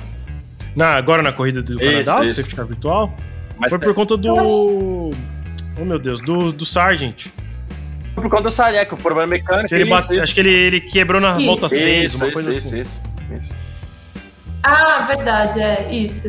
E daí na sequência você colocou um, um safety car e, cara, que não. Assim, eu odeio também o safety car virtual. Mas não precisava, né? Não precisava do safety car, sei lá. Enfim, né? O próprio a, safety car virtual eu já não concordei muito. Mas sabe qual é o é, problema? Eu, eu, eu, mas isso, a, a, pista ficou muito suja, cara. Precisava fazer alguma coisa. E, e se deixassem a corrida rolar no, safety car, agora precisaria fazer uma conta aí, né? Eu ia falar uma conta burra, mas quando eu falo, eu tomo bronca aqui em casa, porque não é uma conta burra, é uma conta simples. Mas, mas assim, uma conta para ver se com o delta do safety car a gente perderia. Porque eu acho que a questão é a gente perder corrida. É, porque dar uma bandeira vermelha também é demais né? Porque aí a gente não, interrompe okay. a corrida e aí vai lá e limpa.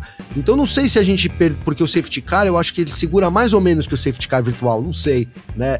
Porque Pra ele mim, dá essa, mais essa... tempo, quando os carros se, se, se, se, juntam, ele dá mais tempo de pista vazia para que os fiscais possam fazer uma interferência ali na, então, na região. Acho do... que. Porque precisava limpar, cara. Então eu fiquei com o sentimento de que. Na hora eu falei, pô, mas por que safety car? O carro não parou na pista, mas. E aí houve uma demora. Eu acho que o problema tá aí. Né? Quando você tem um acidente, se aciona o safety car, você não pode demorar duas voltas porque ele deu duas voltas e não tinha um cidadão lá para limpar a pista. Então a gente está perdendo corrida. Agora, de, de, alguma forma, você tem que conter isso. A bandeira vermelha seria muito artificial, né? Cara, ali, as corridas e tal, depois tem uma relargada. Então, não sei se o, o safety, car virtu, o safety car virtual poderia ser, parecia até ser o mais, mais certo ali, mas a gente perderia mais tempo, né? Então, talvez limpar a pista em quatro voltas, talvez precisasse de seis o safety car virtual, não sei, né? Mas é, o problema foi a sujeira, ficou muito, muito sujo ali. Agora, de fato, cara, quando logo de cara, quando deu o safety car e, o, e o Russell conseguiu, né? Porque ele, ele, parou por hora, parecia que não ia conseguir, de repente ele voltou, né? E foi ali pra corrida e. Tá funcionando, vambora. Tá funcionando, vambora. e acho também, cara, né? Muita coincidência o, o Russell é, ter tido problema no freio ali no finalzinho né? Ele foi o único que teve problema no freio, mas também o que o Vitor falou é verdade. O Canadá, historicamente, frita os freios, né? Sempre, é, é sempre trouxe alguns problemas para os carros de freio, então ficou nessa dúvida aí se ficou uma pecinha ali que né, se soltou, deu uma soltadinha com o passar da corrida, acabou é, né, entrando ali, atrapalhando o Russell nos freios. Mas o Russell que comprometeu, cara. Eu achei. A gente, só porque a gente ficou elogiando ele pra caramba, né? Eu achei que ele fez uma. A, manobra dele, depois ele fez uma ótima corrida de recuperação, etc. Mas, mas também a gente tá sujeito a erros, né? Espero que ele, ele. Não dá pra gente julgar. Quando a gente fala muito do Leclerc aqui, não é um erro isolado, é um conjunto da obra né? Eu acho que o, o Russell errou isso, você foi falar para ele, ele obviamente ponto, vai né? confirmar, né? errou ponto, né? Depois ele voltou lá para trás e aí fez uma, uma ótima corrida, uma hora eu até brinquei, falei, ó, já já o Russell vai passar o Pérez, né? O Pérez não passou ninguém, ele tava ali, até o Vitor falou, até 8 segundos ainda, tava ali 8 segundos ainda, mas fez o, fez o que o Pérez, né, entre aspas, bem que tava mais fácil. Mas era isso, cara. Fez uma ótima corrida de recuperação, mas comprometeu um pouco do resultado. Acredito que o Russell ali, postado, poderia dar uma chance, se bem que também a gente não teve grandes estratégias. Né? Não sei se isso se aplicaria, mas seria uma chance da Mercedes ter um piloto ali para pressionar né, o Alonso, tinha esse sanduíche ali de Alonso em determinado momento, né, antes dele bater, e talvez isso pudesse dar uma sobrevida para a Mercedes numa disputa que direta, né, a gente viu que ainda não dá, né, Aston Martin e Mercedes ainda, Mercedes está na frente, a Aston Martin está na frente ainda. É, parece que, que, que, é um pouco nessa linha aqui. Inclusive, o Efraim Oliveira tá falando que o Russell pode brigar pelo título no futuro, mas no momento ele vem demonstrando certa imaturidade. É, eu, eu, tenho a impressão que, assim, claro, o, o Russell enfrentou o Hamilton com a cara e com a coragem no ano passado, foi bem. Esse ano tá um pouquinho atrás, mas eu não vejo ainda assim maturidade. Claro, errou hoje e tal. O Hamilton tá na frente, mas. Eu também não vejo, melhor, não. Né? Alguém acredita que ele tá demonstrando algum tipo de maturidade ou. Pareceu muito, muito pelo contrário, eu acho. Desculpa, o Efraim tá sempre junto, um abraço, Efraim, mas eu acho que muito pelo contrário. Né? Hoje até foi exemplo disso, cara. Né?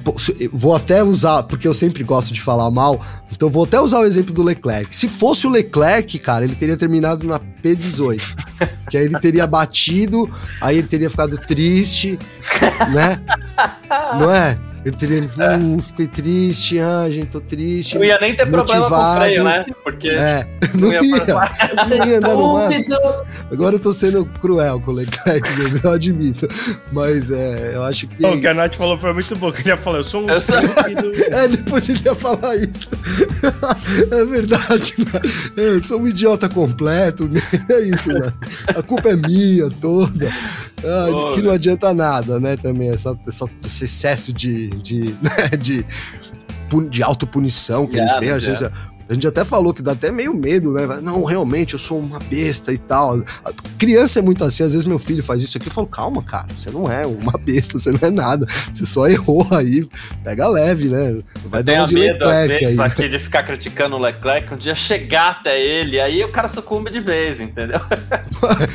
pois é, aí ele não vai correr mais. Imagina o Leclerc que que lendo tá Correia, ele lacera lá, pô. o Garcia fica falando mal de mim lá, me dando bananinha todo final de semana.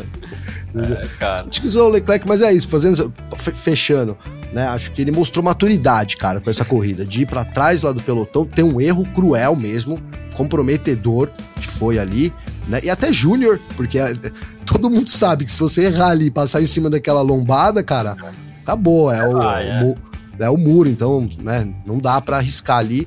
Foi um erro júnior, mas que ele recuperou depois. O próprio Verstappen errou ali e tal. Ah, quase joguei minha corrida fora, alguma coisa assim que. E falou isso mesmo, né? Até...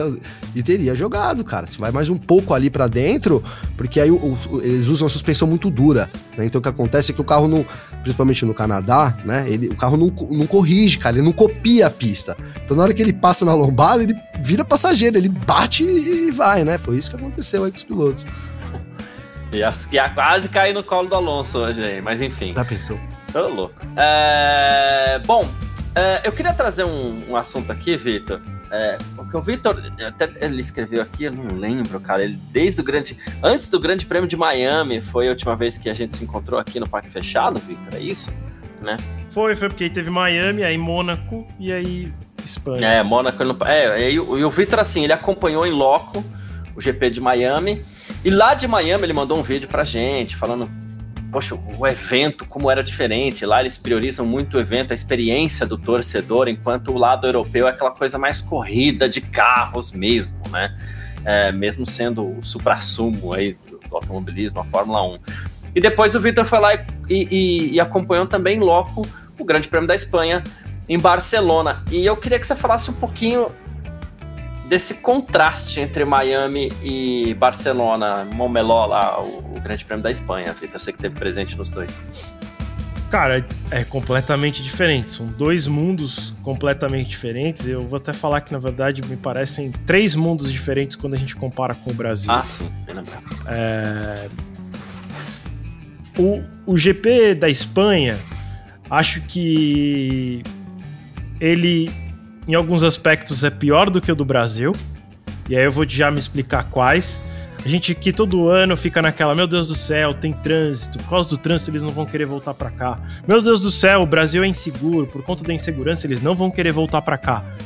E cara, lá na Espanha foi perrengue chique, viu? Perrengue chique. No sábado eu levei duas horas para chegar no autódromo. É... E na verdade demora meia hora, tá? Por que, que eu levei duas horas? Porque todos os portões estavam fechados, não deixava a gente entrar por nenhum portão. Aí eles perguntaram assim, mas por que? Eu tenho credencial. Não, não pode entrar aqui. Aí eu falei, ah, bom, coitado de mim, né? Eu sou apenas um jornalista. O carro atrás de mim era do Yuki Tsunoda. Ele não podia entrar também em nenhum portão. E ele falou, mas ele é piloto.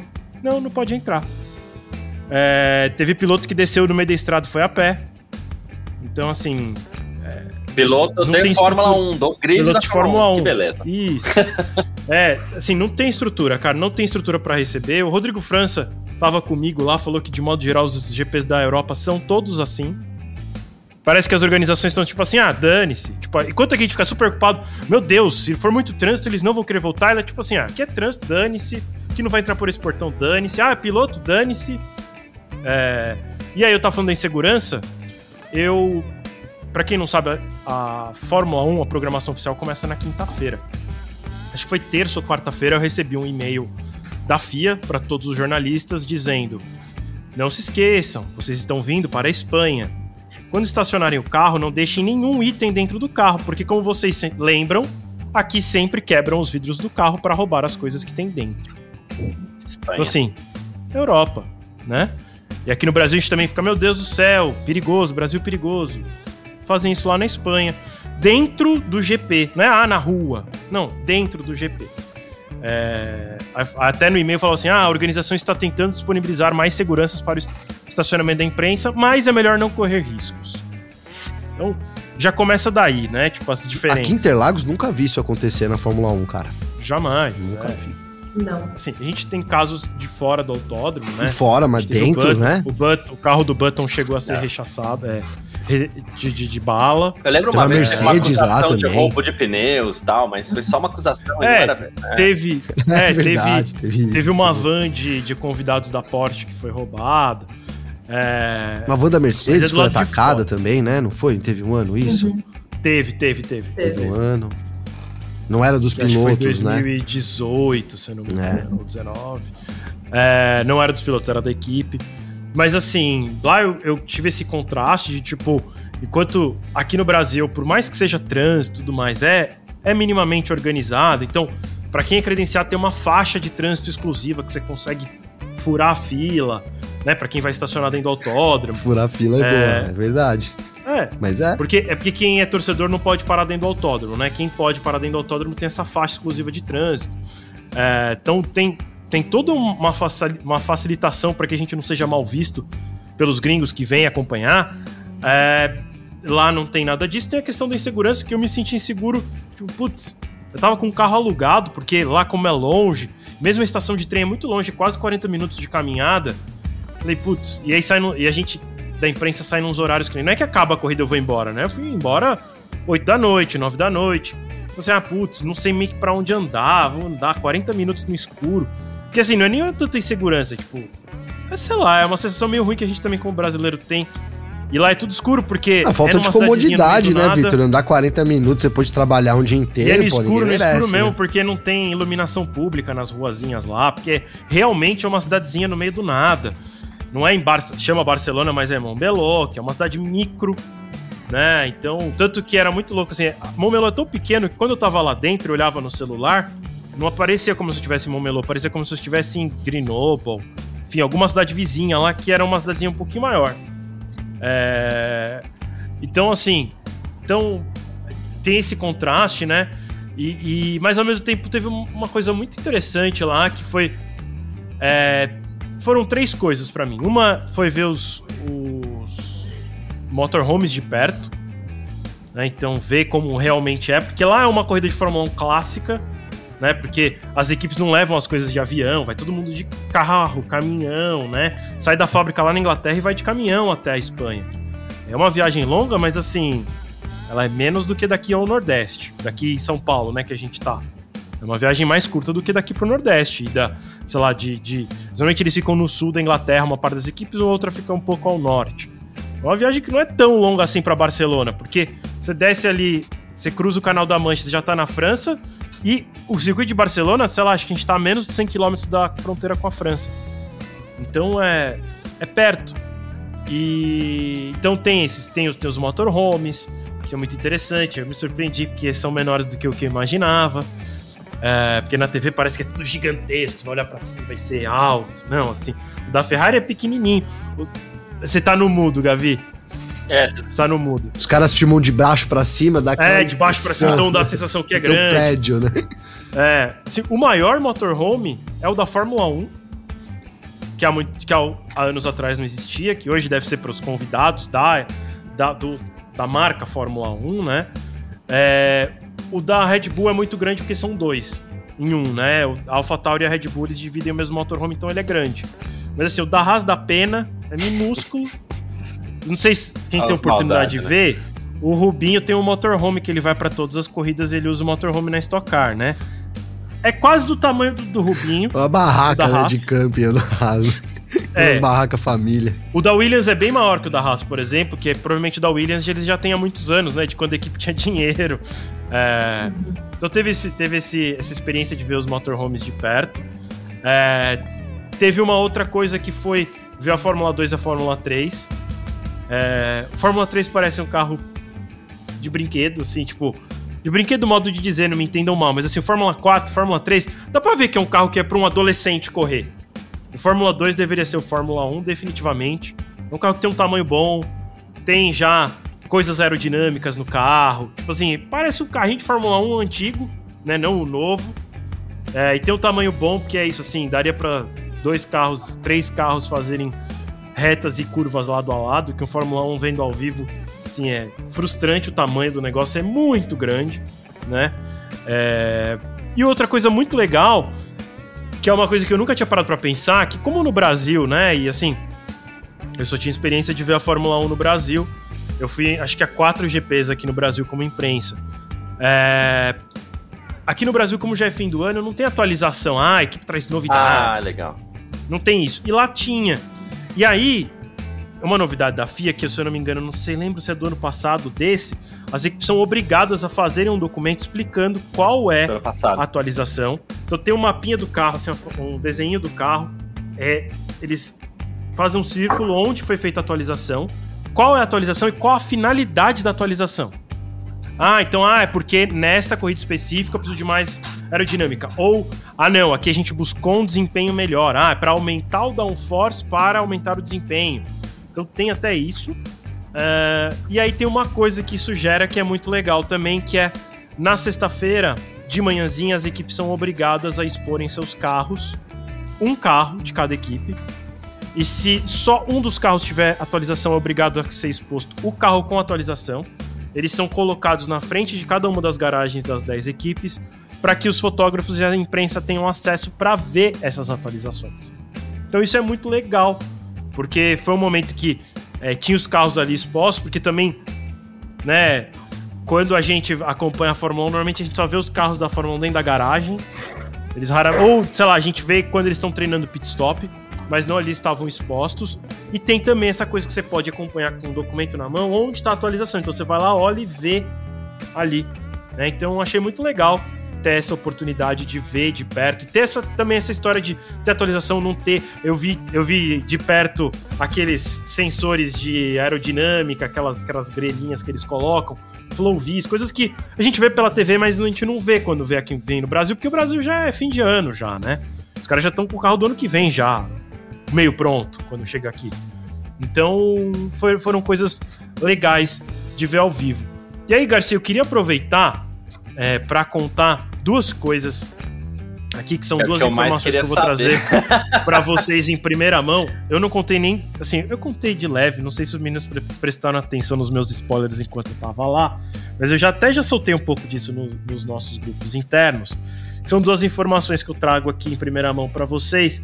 É, a primeira delas é o seguinte: ah, a, o Sir Helmut Marko prometeu para os seus pilotos de que um dos pilotos da Fórmula 2 que tem apoio da Red Bull vai correr na Fórmula 1 ano que vem.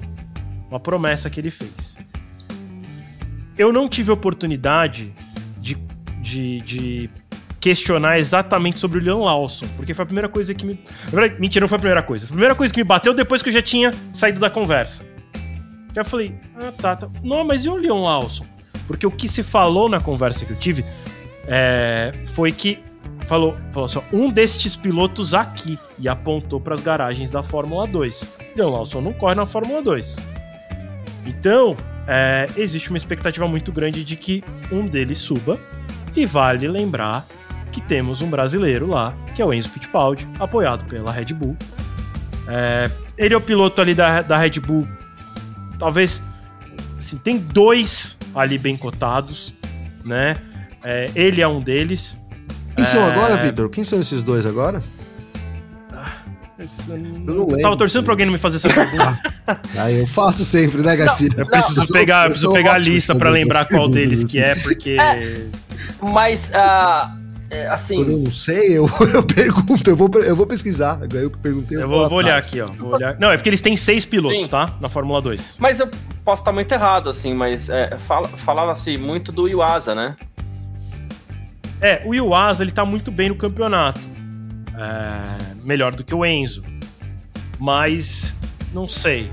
Não sei assim. Pela, pela conversa que eu tive, existe uma expectativa muito grande de que seja, assim, que exista pelo menos uma negociação no final do ano que envolva o Enzo. Tá? Então parece que ele tá encaminhado aí e que pela conversa que eu tive me parece mais depender do Helmut Marko cumprir a promessa, porque quando eu tive a conversa isso me foi confidenciado com um ar de dúvida. Então, assim, foi prometido. Será que ele vai cumprir? Né? Mas me pareceu que, que, é, se tiver ali um, um, piloto que tem boas chances, é sim o Enzo. É, ele tem os patrocínios que me parecem necessários para isso. É, ele tem a Eurofarm, ele tem Oakberry, ele tem agora a Pneu Store. É, ele é um cara que não tem o patrocínio da XP, mas tem sua corrida gerida pelo Pedro Boesel, que é ex-funcionário da XP e que é. Eu tenho medo de falar o cargo errado, mas ele é o braço direito do Guilherme Benchimol, que é o dono da XP. Então, assim. E posso fazer um comentário em cima disso? Não é que. O... Parece ser tão difícil conseguir esse patrocínio aí. Então, era isso que eu ia falar. Não é que o Drogovic tinha a XP. A XP enxergou uma oportunidade no Drogovic. Sim, sim, sem dúvida. Não é que o Drogovic tinha um contato do Guilherme uhum. e aí ele conseguiu convencer. Foi, foi a XP que viu a oportunidade de estar na Fórmula 1, enxergou por meio do, do Drogovic aquela oportunidade e lá está. E aí me leva para a segunda, segunda uh, coisa que eu tenho para falar para vocês em primeira mão, que é Uh, eu não posso falar com quem exatamente eu tive essa conversa, mas. E aí, ah, já vou falar, não foi nem com o Drogovic, nem com o Amir Nasser, encontrei ambos lá, tanto em. O Drugo eu encontrei em Miami, encontrei em Barcelona.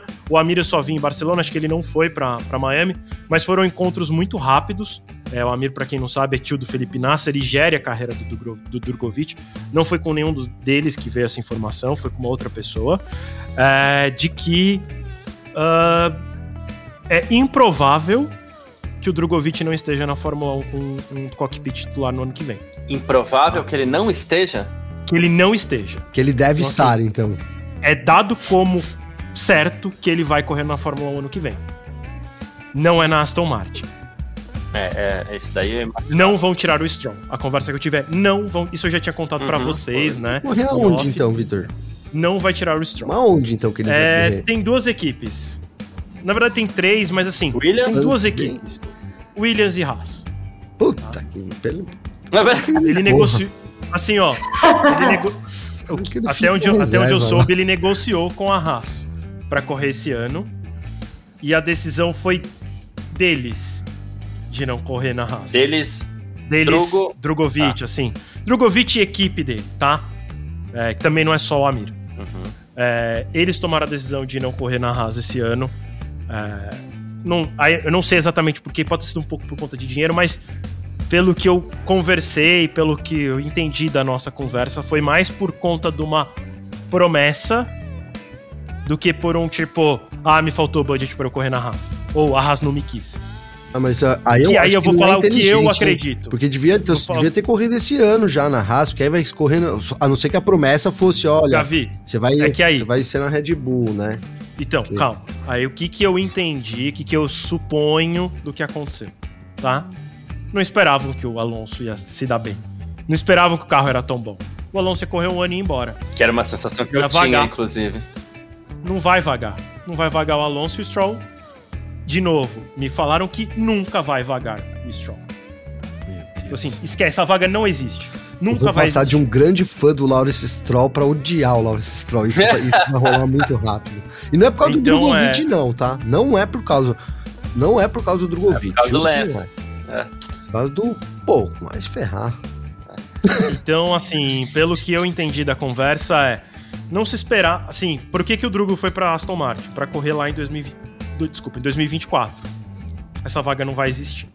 O, o- eu quero só fazer um, um complemento aqui. É que eu acho que isso vale pra muita coisa. Porque o Vinícius aqui, por exemplo, e o Vinícius tá sempre junto com a gente. Eu falei assim: ah, duvido muito o Drugo ter recusado a Haas, o Huckenberg foi contratado pela Constância.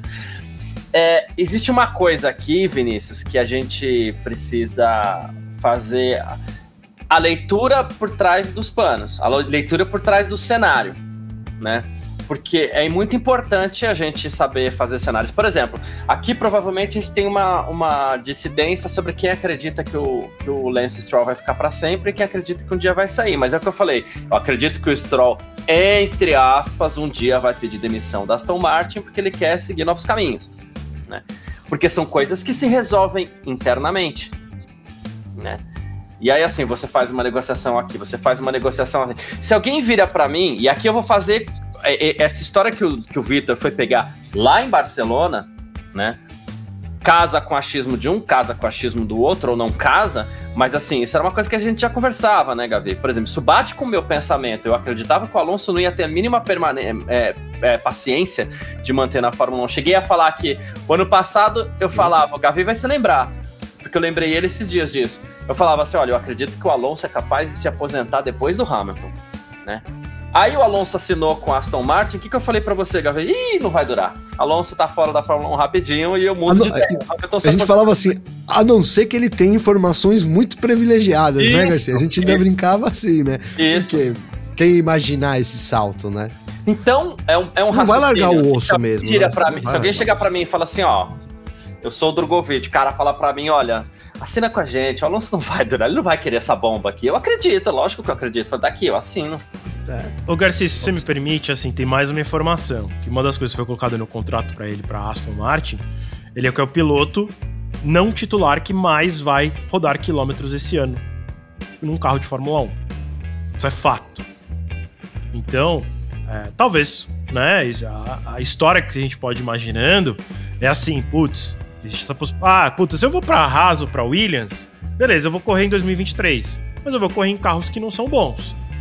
Eu vou para Aston Martin, que é uma equipe que está recebendo investimento, né? Tá sendo contratado muitos engenheiros, gente vindo da Mercedes, Uhum. gente vindo da Red Bull, gente vindo da Ferrari. Os caras estão botando dinheiro lá. Então, em algum momento, isso vai ser bom. Eu, bom, eu vou. Eu fico um ano como reserva, vou treinar muito, coisa que ele não teria oportunidade na Williams e na Haas, porque ele já ia chegar tendo que correr, né? Então eu vou treinar, vou ficar preparado que em 24 o Alonso vai falar: putz, cansei de passar vergonha aqui. Ah, tenho dois anos de contrato aqui? Tenho, mas aí eu vou ser coach. Né? O Alonso ia virar coach, sei lá o que queria virar, ia rasgar o contrato. Quebra o também contrato, não é que ele ia né? tomar uma multa. Imagina que ele ia tomar uma multa por causa desses dois anos? Óbvio que não, é o Alonso. É, Talvez tivesse até uma cláusula que ele pudesse sair se não apresentasse um desempenho. Os caras não né, assinam nada assim. E, e, aí- É. e, e entra E aí- Ah, pode E aí teve essa situação em que chega lá, ninguém espera, o carro é muito bom, e aí fala assim, "Ih, ele não vai mais sair. Ele não vai mais sair. E aí não vai mais sair, vai, vai treinar, o Drugo vai treinar pra caramba esse ano, mas não tem vaga pro ano que vem dentro da Aston Martin. E eles sabem muito bem que se ficar muito tempo lá, lá o bonde vai embora, né? O bonde passa. É. Eu vi, ouvi o podcast de vocês essa semana, vocês citaram Kylon Iron, É, o Schwartz. Schwartz, né?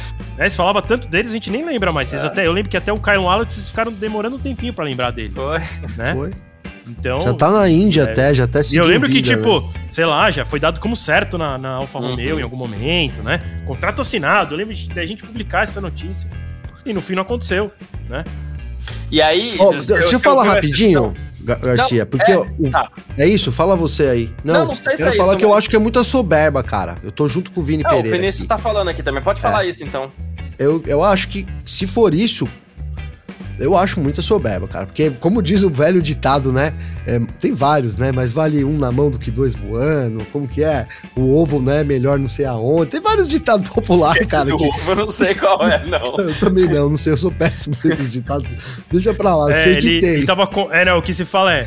Que nessa situação ele falaria assim: ele tava contando com o ovo no cu da galinha. Ah, tá, tá, beleza. Certo. Eu não certo. queria falar o cool, cool, né? Legal. Legal, cool, é. legal. Mas eu acho, acho sim, cara, porque, pô, pega a vaga, tá, pe- pe- pega, vai lá, vai lá treinar, sabe pô. acho, é melhor treino do que esse, consegue um pódio, cara, imagina se ele, aí ele vira o rei, o rei da norte dos Estados Unidos, não pode nem mais entrar lá na Disney que os americanos ficam loucos lá com Mas sabe ele. o que eu acho, Gavi? Eu, eu acho que é muita soberba, velho. pegar pela mesma leitura que a gente fez nesse- nessa mesma edição do podcast que o Victor tava ouvindo. A gente pegou, a gente puxou a tabela inteira a, a, do, da Fórmula 2 aqui, né?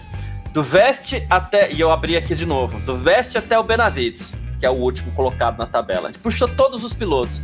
A gente citou, porque vai muito além do. do do guiar. Isso a gente já teve a prova, tanto é que vários pilotos vão sendo descartados ao longo do tempo né? Vai muito além do guiar. A gente citou dois pilotos que têm carreiras bem estruturadas e dois pilotos que talvez tenham chance de chegar na Fórmula 1 no futuro próximo, que é o, o, o, o Enzo e o Vitor Martins. Que o Vitor Martins tem um bom apoio da Renault, embora a, a, a batata do, do Vitor já esteja esfriando também, não é nem assando, né? É esfriando. Já acharam ele mais gênio do que ele parece agora. né? Exatamente, é isso. Já não é mais o cara, assim, o novo Piastre, né? É, então, assim, é, a- não existe uma fila de pilotos para entrar na Fórmula 1. Não existe. E é isso que a gente foi nessa linha do, do, do- nessa edição do podcast. Essa fila não existe mais como já existiu em tempos de outrora. Hoje você precisa de um piloto. Quem você vai chamar? O Huckenberg piloto de 35 anos. O Huckenberg logo acaba também. Né? Todos acabam. E daqui a pouco a gente, a gente, num prazo de uns 4 anos, aí a gente deve ter umas 4 ou 5 vagas abertas na Fórmula 1. Né? A decisão do Drogovic foi de se estruturar. O cara que anda bastante com carro de Fórmula 1, ele passa a ser lembrado como foi lembrado o De Vries, para ó, pelo menos ele anda de Fórmula 1. Porque é o que tá acontecendo agora. O Huckenberg foi contratado por quê? Porque não erra. Porque o ano passado o Mick Schumacher É o que me falaram, Garcia. É? Falaram assim, é vai melhor. ter piloto mais bem preparado do que o É Drogovic pra assumir um bom Porque o Mano, é muito Huckenberg, melhor não. se preparar numa equipe ativamente, Só que se o cara Garcia. se queima nas primeiras corridas na Williams. Mas- Mas como vai se queimar? Com uma... é, só se os Como caras o vão lá e não... Já como- se queimou. com Como a imprensa queimaram o Mick brasileira, Schumacher? principalmente. Como né? queimaram o Mick Sargent Schumacher? já se queimou. Você... É, Não, o, o com a gente, né? A imprensa brasileira vai falar que ele é ruim, porque é assim que a imprensa brasileira Isso. se posiciona, Isso. né? E aí, aí vai falar que ele é ruim, que ele é ruim, que ele é ruim. Cara, a a gente, XP tira o dinheiro, acabou, o cara. É, a gente ponto. tava debatendo isso, eu acho que no Parque Fechado da sexta-feira, sobre o Pietro Fittipaldi. É. Que a gente falou, poxa, ainda bem que ele não conseguiu entrar na Haas porque ele seria queimado. Eu acho que seria exatamente a mesma situação. Porque assim, beleza, o Drogovic, ele fez um baita ano, foi campeão da Fórmula 2. Mas, cara, ele pode ser assim, o próximo Hamilton. Se ele não tiver um carro, ele não pode fazer nada também. Então imagina, chega cheio de pompas, beleza, num carro que não entrega nada. Eu não acho que seria bom pra ele, pra pegar quilometragem. Eu acho que ele sendo um, um, é, reserva, ainda mais uma Aston Martin que tá indo bem esse ano, eu acho que é muito mais proveitoso pra ele do que já chegar numa equipe ruim, daí chega igual o Mick Schumacher, corre dois anos na Haas, não faz nada. E agora tá chutado, provavelmente nunca mais volta pro grid da Fórmula 1. É, a- Se eu, se eu puder falar sobre ainda esse assunto, Claro. Garcia, é assim, o, eu vou usar o exemplo que vocês estão usando do Mick Schumacher, que tem, existe uma diferença é, entre o Mick Schumacher, De Vries, etc., com, por exemplo, o Drogovic. Mick Schumacher entrou lá, não fez nada. A imprensa alemã não matou o cara. Uhum. O De Vries não tá fazendo nada. A imprensa holandesa não tá matando o cara. aqui o Brasil ia massacrar quem Não estivesse lá. precisa, e não é só a imprensa, não, porque aqui a gente, todo mundo, né? A Abre. imprensa, o Twitter, enfim, o brasileiro ia matar o O Pietro correu o grande prêmio de. Do Bahrein e o do, Bahrein Abu Dhabi. e do Abu Dhabi. Isso. E Abu Abre Dhabi. o Twitter lá, põe datinha lá, escreve Pietro Fittipaldi pra ver o que as próprias pessoas estavam falando do Pietro Fittipaldi. No pior carro, que era um carro bem pior do que esse, que era um carro que inclusive vinha de um ano sem atualização, era um carro de um ano retrasado. É, ver o que as pessoas falaram do, do Pietro, né? É, então, assim, O que falavam do Barrichello. falava do Barrichello sendo vice-campeão do mundo, é. Não, que falam ainda, né? Porque se você entra nas redes sociais, ainda tem de cada 10 comentários, tem 3, 4 que é zoando, né? Nas É, postagens do que eu- Barrichello. o que eu queria falar é assim, ó, que não é que só uma questão de se queimar, de tipo, putz, ah, vamos dizer, o Drogovic entra na Williams e se queima e aí nenhuma outra equipe vai contratar. Não é nem só isso. Porque talvez isso realmente não aconteça. Mas o que, o que eu acho que é o maior risco que ele corre é a gente queimar ele. Uhum. Aí a gente, eu tô falando a gente brasileiro queimar ele. Porque ele tá, ele está lá perto, graças. Mas não vai ter jeito, ele né, tem Com a Vitor? XP, com a Porto. Mas Ele só mas adiou isso, porque ano que vem ele agora assume a Haas, né? E aí vai se queimar do mesmo jeito, porque é isso Eu que eu sei, tô mas é falando, que ele- entendeu? Não, não, mas ó. Mas ele É, fica tem- no ele radar radar passado, acreditou não. numa promessa, né? Eu entendi que ele Mas ele não acreditou sabia que- no ano passado disso, né? No ano passado. Ele esperava que ele ia correr na Aston Martin Sim. no ano que vem. Então, é, eu acho que, que é uma situação que, cara, assim, não tem, não, não tem como julgar. Óbvio, eu queria que ele tivesse correndo titular esse ano. Mas não, assim, não tem como julgar, não tem como fazer, né? É, o fato é que ele tomou a decisão, e de novo, assim, eu não sei se ele. A gente tá falando de soberba tal. É, eu não sei exatamente o porquê ele não tá na Haas, tá? Pode ser que era assim. Ah, a proposta não era muito boa também. Ah, ah, você pode vir correr aqui, mas aí você tem que. Além do que você já tá trazendo XP, Porto, etc., você vai ainda vai ter que dar mais 5 milhões de euros e é contrato de um ano. Aí fala, putz, não vou querer um contrato. de- Sei lá, assim, eu tô chutando, tá? Tô colocando coisas assim. Ou é, você vai vir aqui, mas você só vai correr sem atualização. Você vai ser o Sargent. Coisa só com o carro ruim. Aí ele fala, putz, nessa situação. pra tomar pau do álbum. É, então, assim, É sparring, né? eu não sei se a Sparring. única circunstância foi. Eu não, não sei se foi tipo assim, aí ele falou, ah, ó, não, Dru- Drogovic, vem aqui, o carro está te esperando. Ele falou, não quero. É importante. Essa droga, essa- esse não é lixo. que foi, tá, gente? Porque do jeito que vocês estão falando, o, o Gavi e o Vinícius no chat estavam falando assim, não, eu sou soberba. Não sei se foi Até isso. porque tá? se fosse assim, até porque se fosse assim, aí sim ele estaria se queimando, né? Já pensou, a Haas, tó, tá aqui o carro. Ele, não, eu não quero. Por que, que a Haas ia querer Chamar ele tentar de com novo ele de novo? no Ah, futuro, sabe? exato. Eu acho que, é. Exato.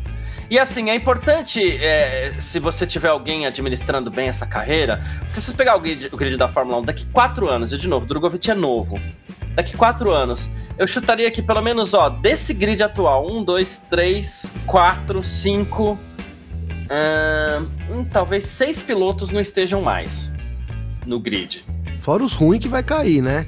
E eu você tá coloquei indo mais esses no meio. Não, você eu colocou coloquei isso meio. Ó, eu coloquei Tá aqui, a, a princípio, mais ou menos, eu coloquei, visão pessoal, Alonso, Bottas, De Vries, Hamilton, Ocon e Pérez. Coloquei esses seis por enquanto. Eu O, Gasly Ocon, o. Garcia odeia o Ocon mesmo. Tem, mas... mas tem o Sargent também, tem o Guan Yu Zhou, que a gente não sabe quanto tempo ele vai continuar pagando. Sabe? Eu acho que o Ocon vai continuar, mas tem os outros nomes Não, o Ocon- nessa lista. Eu acho que o Ocon não, cara. Mas enfim, né? É, embora ele seja novo também, 26 anos, mas vence o prazo do cara uma hora também, né? É, então, assim, Ô, Garcia, é, vai abrir vaga pro piloto e é melhor que o piloto esteja estruturado para de repente pegar uma dessas vagas que pode muito, pode ser que surja mesmo uma vaga de meio de pelotão, uma vaga até que boa para ele. Ou para quem for que estiver estruturando bem a carreira, diga. eu só quero, eu quero. Eu vou trazer dois comentários aqui pra tela. Boa. Um é do Vinícius falando: ó, não vejo isso da imprensa brasileira, não. Na F2 e F3, quando o brasileiro erra, a transmissão passa um pano bem passado. E quando consegue qualquer resultado, exaltam como se fosse o próximo. Tem. Vou comentar sobre esse aqui. Primeiro lugar, normalmente quem faz transmissão não é a imprensa. E esse tá? tem nome, Eu esse já cara vou, que eu já- faz eu isso. vou ser bem. Eu vou ser, eu, não, eu vou ser bem tem. ácido em relação a isso aqui, porque o que hoje é feito na transmissão de televisão aqui no Brasil não é jornalismo. Exato. É um. É um tipo, estou transmitindo um show. São extremos muito extremos. vocês. Então, Boa, assim, Vitor. e quando eu falo de imprensa, é assim. Eu, Vitor, e nós do F1 Mania, se o Pietro Fittipaldi correu lá, terminou em último, eu não vou falar assim, nossa, Pietro Fittipaldi é horrível. Cara, ele tinha o carro, ele tinha experiência. Sim, ele tinha aquele carro que era ruim, tinha experiência que era quase nenhuma, em corrida era nenhuma, né? Mas ele tinha quilometragem naquele carro, mas em corrida nenhuma. Então, experiência pra viver aquele momento ele não tinha. Ele chegou naquela posição, era o que dava pra chegar, não esperava nada muito além disso. Aliás, a gente costuma falar isso antes da corrida já, né, Vitor? Pra Sim. verdade, isso. Sim, gente sim, falou nas oportunidades, Sim. né? Mas aí eu vou trazer outras duas situações aqui. Uma é, nós temos concorrentes que falam de outra maneira. Tem gente que começa a chamada, vai falar assim, ó. Aí o Verstappen ganha a corrida e o Pietro chegou em último, tá? O, o texto aqui no F1 Mania ia ser assim: Max Verstappen vence o GP do Canadá. Tem concorrente que ia falar: brasileiro chega em último, Max vence. Né? Tem gente Sim. assim. E aí, enfim, mas aí eu vou mais longe, tá? Que Depois aí- eu quero citar uma situação porque, que é muito porque, comum. eu- porque os nossos concorrentes, assim como a gente do F1 Mania, é assim: é, nós do F1 Mania ficamos flutuando entre o primeiro e o terceiro site mais visitado sobre automobilismo no Brasil todo mês. Ah, então, assim, nós somos grandes, assim como os nossos concorrentes que eu, que eu, que eu cito são grandes também. Mas a gente não é, a gente não é forte o suficiente para derrubar a XP do Drogovic, tá? A gente não é. Porque assim, somos Nem poucos. Nem eles, é. Nós, eu digo assim, a imprensa especializada em automobilismo não tem força para derrubar a XP, para tirar o Banco do Brasil, a Eurofarma do. Não. Quem que tem essa força? A imprensa tradicional. Hoje em dia, como não tem brasileiro na Fórmula 1, raramente sai uma primeira página de Estadão falando, raramente sai no Globo, raramente sai na Folha de São Paulo. A Globo que não transmite mais nem fala, a Record não fala, a SBT não fala. A hora que tivesse um brasileiro, esses caras iam falar. A Folha talvez voltasse a ter um jornalista todas as corridas. E aí esses caras falam assim: ah, brasileiro chega em último. Ah, não sei o que. Aí tem Que é imprensa. que vende. Tem imprensa que vai povão, falar. né, é, cara? A e tem imprensa é que vai falar assim: é, Enzo Fittipaldi corre Agora com é a uma lei desgraça. de incentivo, corre com a lei de incentivo ao esporte. Verdade, verdade. Governo gasta dinheiro à toa, sendo que não é o governo que gasta, tá? Ele só renuncia a imposto. Governo gasta dinheiro à toa para piloto andar em último. Aí sabe o que acontece? A Eurofarma tira o patrocínio, a XP tira o patrocínio, porque os grandes jornais, as grandes emissoras ou os grandes portais têm esse poder. Que nós, imprensa especializada, não tem. Então é quando esse tipo de imprensa começa a abrir os olhos para a Fórmula 1 de novo, que hoje esqueceu que existe Fórmula 1, porque não tem mais piloto brasileiro, aí que as coisas começam a desandar. Então, sim, a imprensa hoje brasileira, Vinícius, você não vê isso acontecer? Porque hoje a imprensa tradicional brasileira não fala mais sobre Fórmula 1. Quando ela voltar a falar, ela vai voltar a ser assim.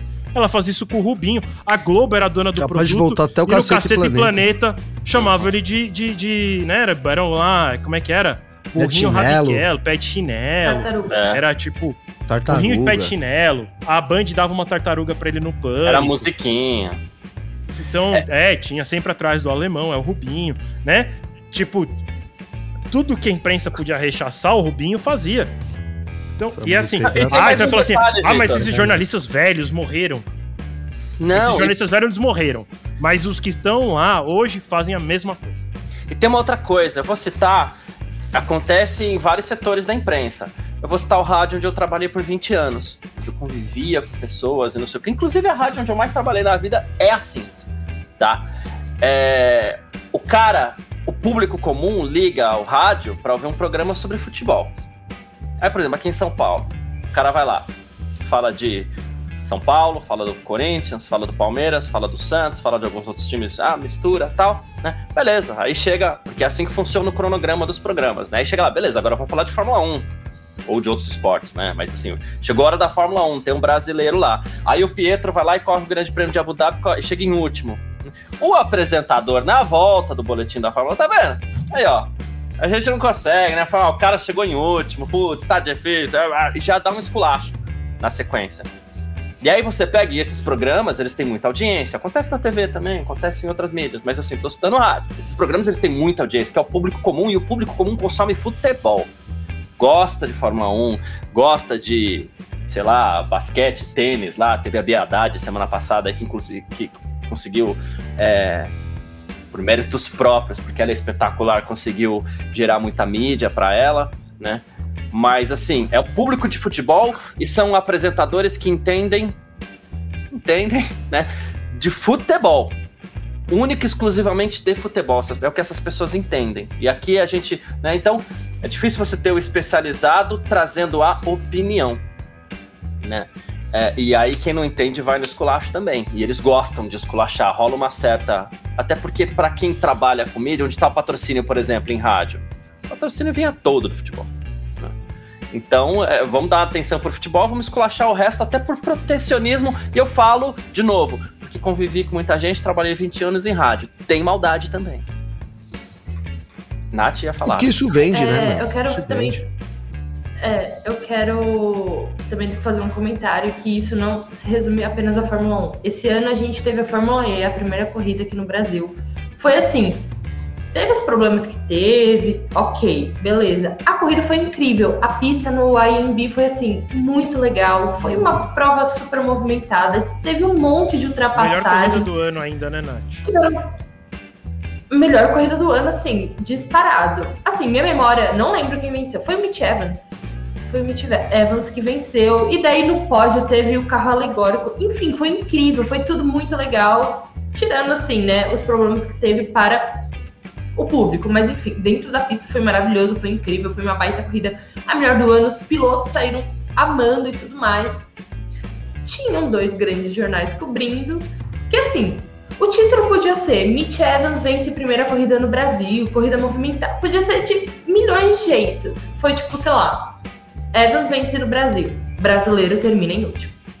Cara, tipo, beleza, são dois brasileiros que estavam correndo. Podia ter dado a preferência, se quer citar um brasileiro no título, pode colocar o que terminou na frente. Mas não, quer se reforçar. O brasileiro terminou em último. Cara, pra que isso, sabe? Foi uma corrida baita legal. Uma corrida que de graça ele, cara, é, se empenhou pra trazer pro Brasil desde a primeira etapa, desde a primeira temporada da Fórmula E. Todos os pilotos amaram. A melhor, a minha melhor corrida do ano, mas não, não, não- tem que colocar no final. O brasileiro termina em último. Cara, não tem a menor necessidade. Não é que isso vai agregar alguma informação ao seu título. Parece que é só, tipo, pra, pra reforçar mesmo, pra tirar sarro. Olha, o cara correndo em casa terminou em último. Então, assim, é uma mentalidade que parece que a galera, ela gosta de bater. Gosta de meio que humilhar, gosta de, tipo... E, cara, não, não precisava disso. E ainda, Nath, que eles comeram bola, e o editor comeu bola nessa edição aí, né? Porque se eles tivessem lembrado na hora, eles teriam colocado assim, ó. Em corrida marcada por tumulto no AMB, brasileiro termina em último, né? Porque é a cara também da galera quando comenta isso, né?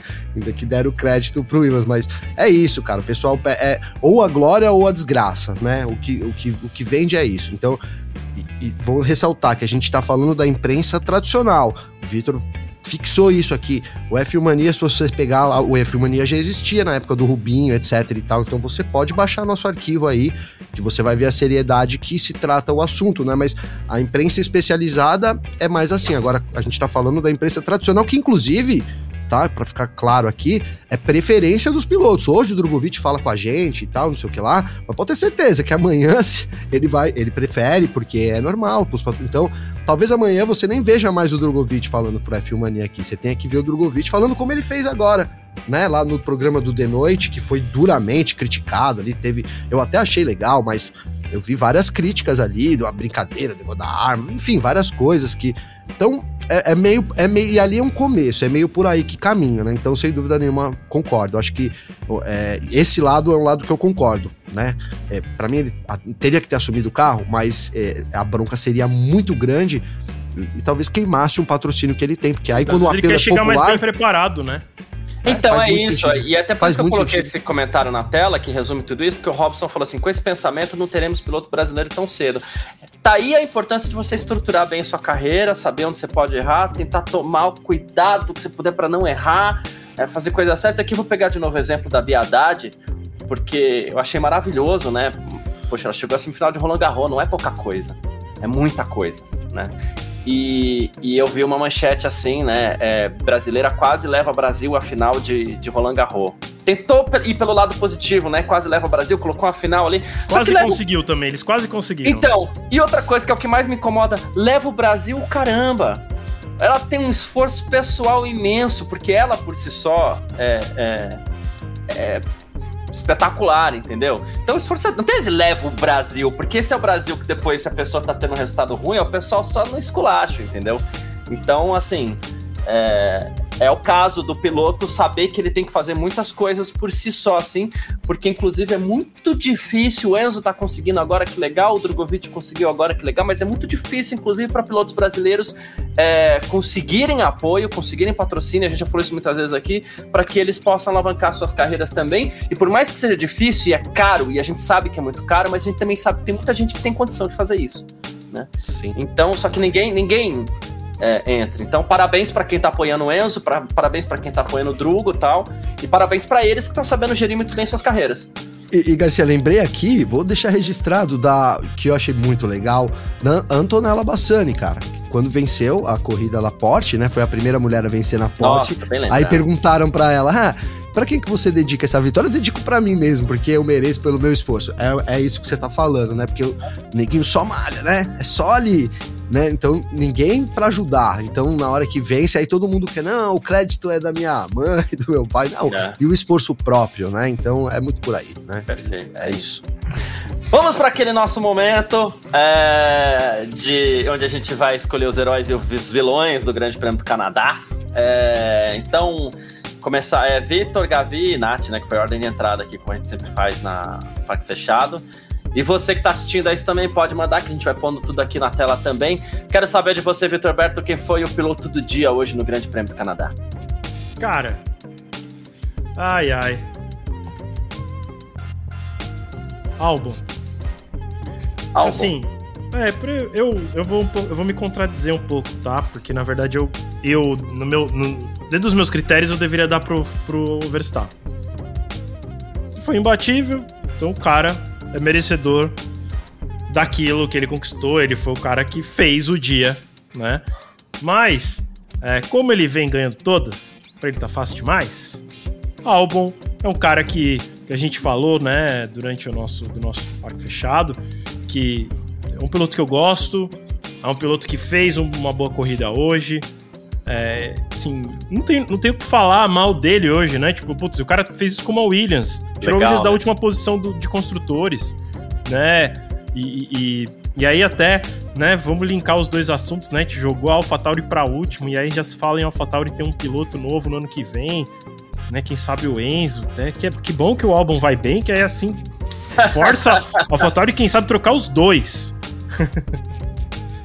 Isso, perfeito.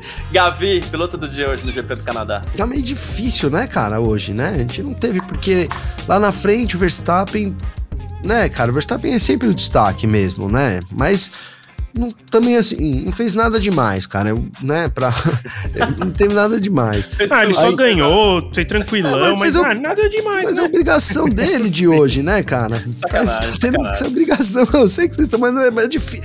Sim, eu, eu fico um pouco triste de não, não. Mas eu não vejo ele o piloto do dia, sabe? Ganhou e tudo, não consigo na minha mente, né? Aí o Alonso, cara, né? Ultrapassou o Hamilton também ali. O Hamilton fez uma boa largada, mas também né, eu acho que a gente teve uma corrida meio morna. A gente nem falou sobre corrida boa, média ou ruim, mas para mim foi uma corrida meio morna ali, né? E, e aí eu vou, vou o Vitor chamou a atenção, eu vou na onda do Vitor.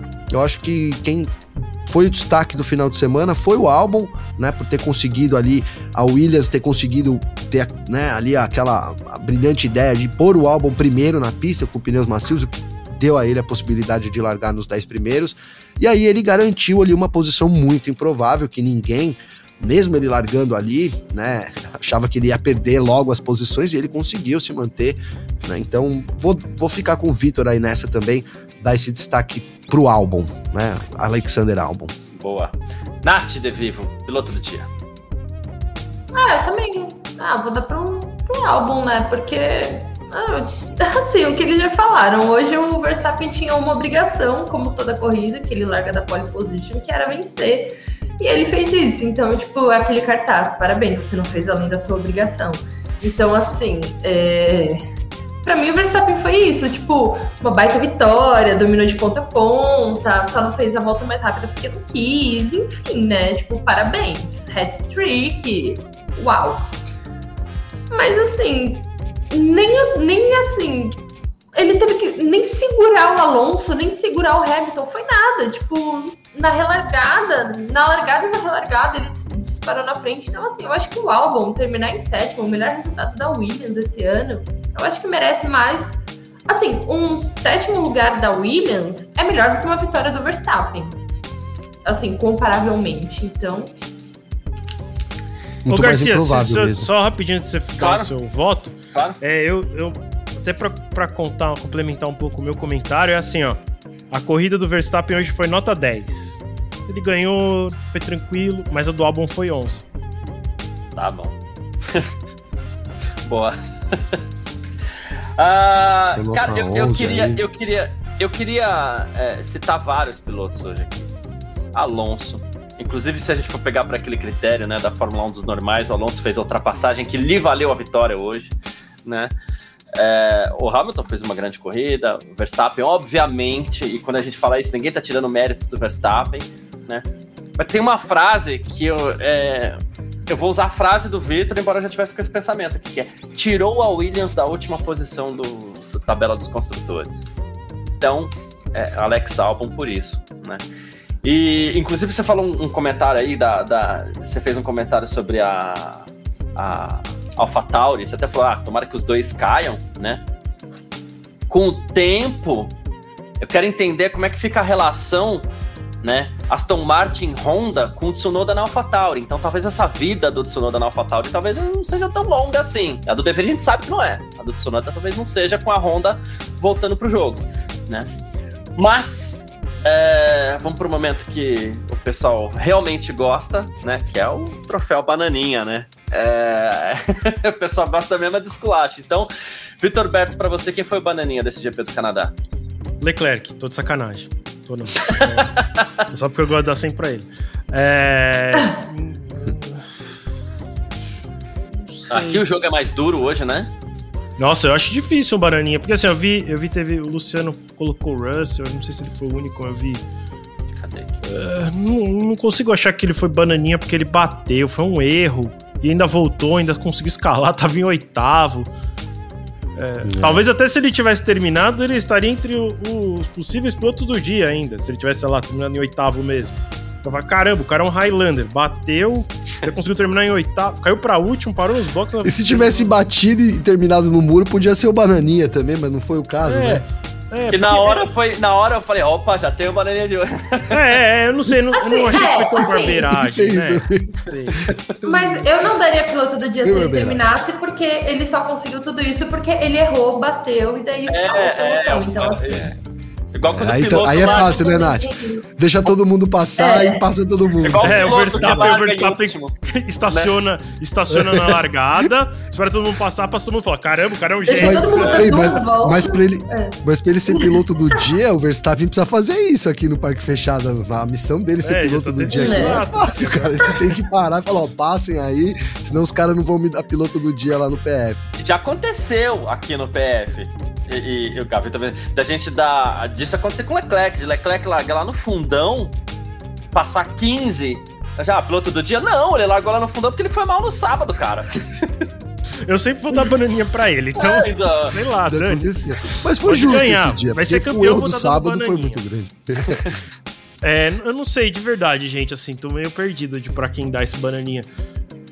Ah, não sei, teve, teve gente falando De Vries. Fala aí, Gavi, eu não sei, eu vou pensar tá, um pouquinho vamos, mais. Vamos, não, vamos mudar a ordem aqui. Eu, eu já tava com ele preparado. Ele o Pérez, cara, agora o pessoal é. cantou aqui até do grupo também, mas o Pérez.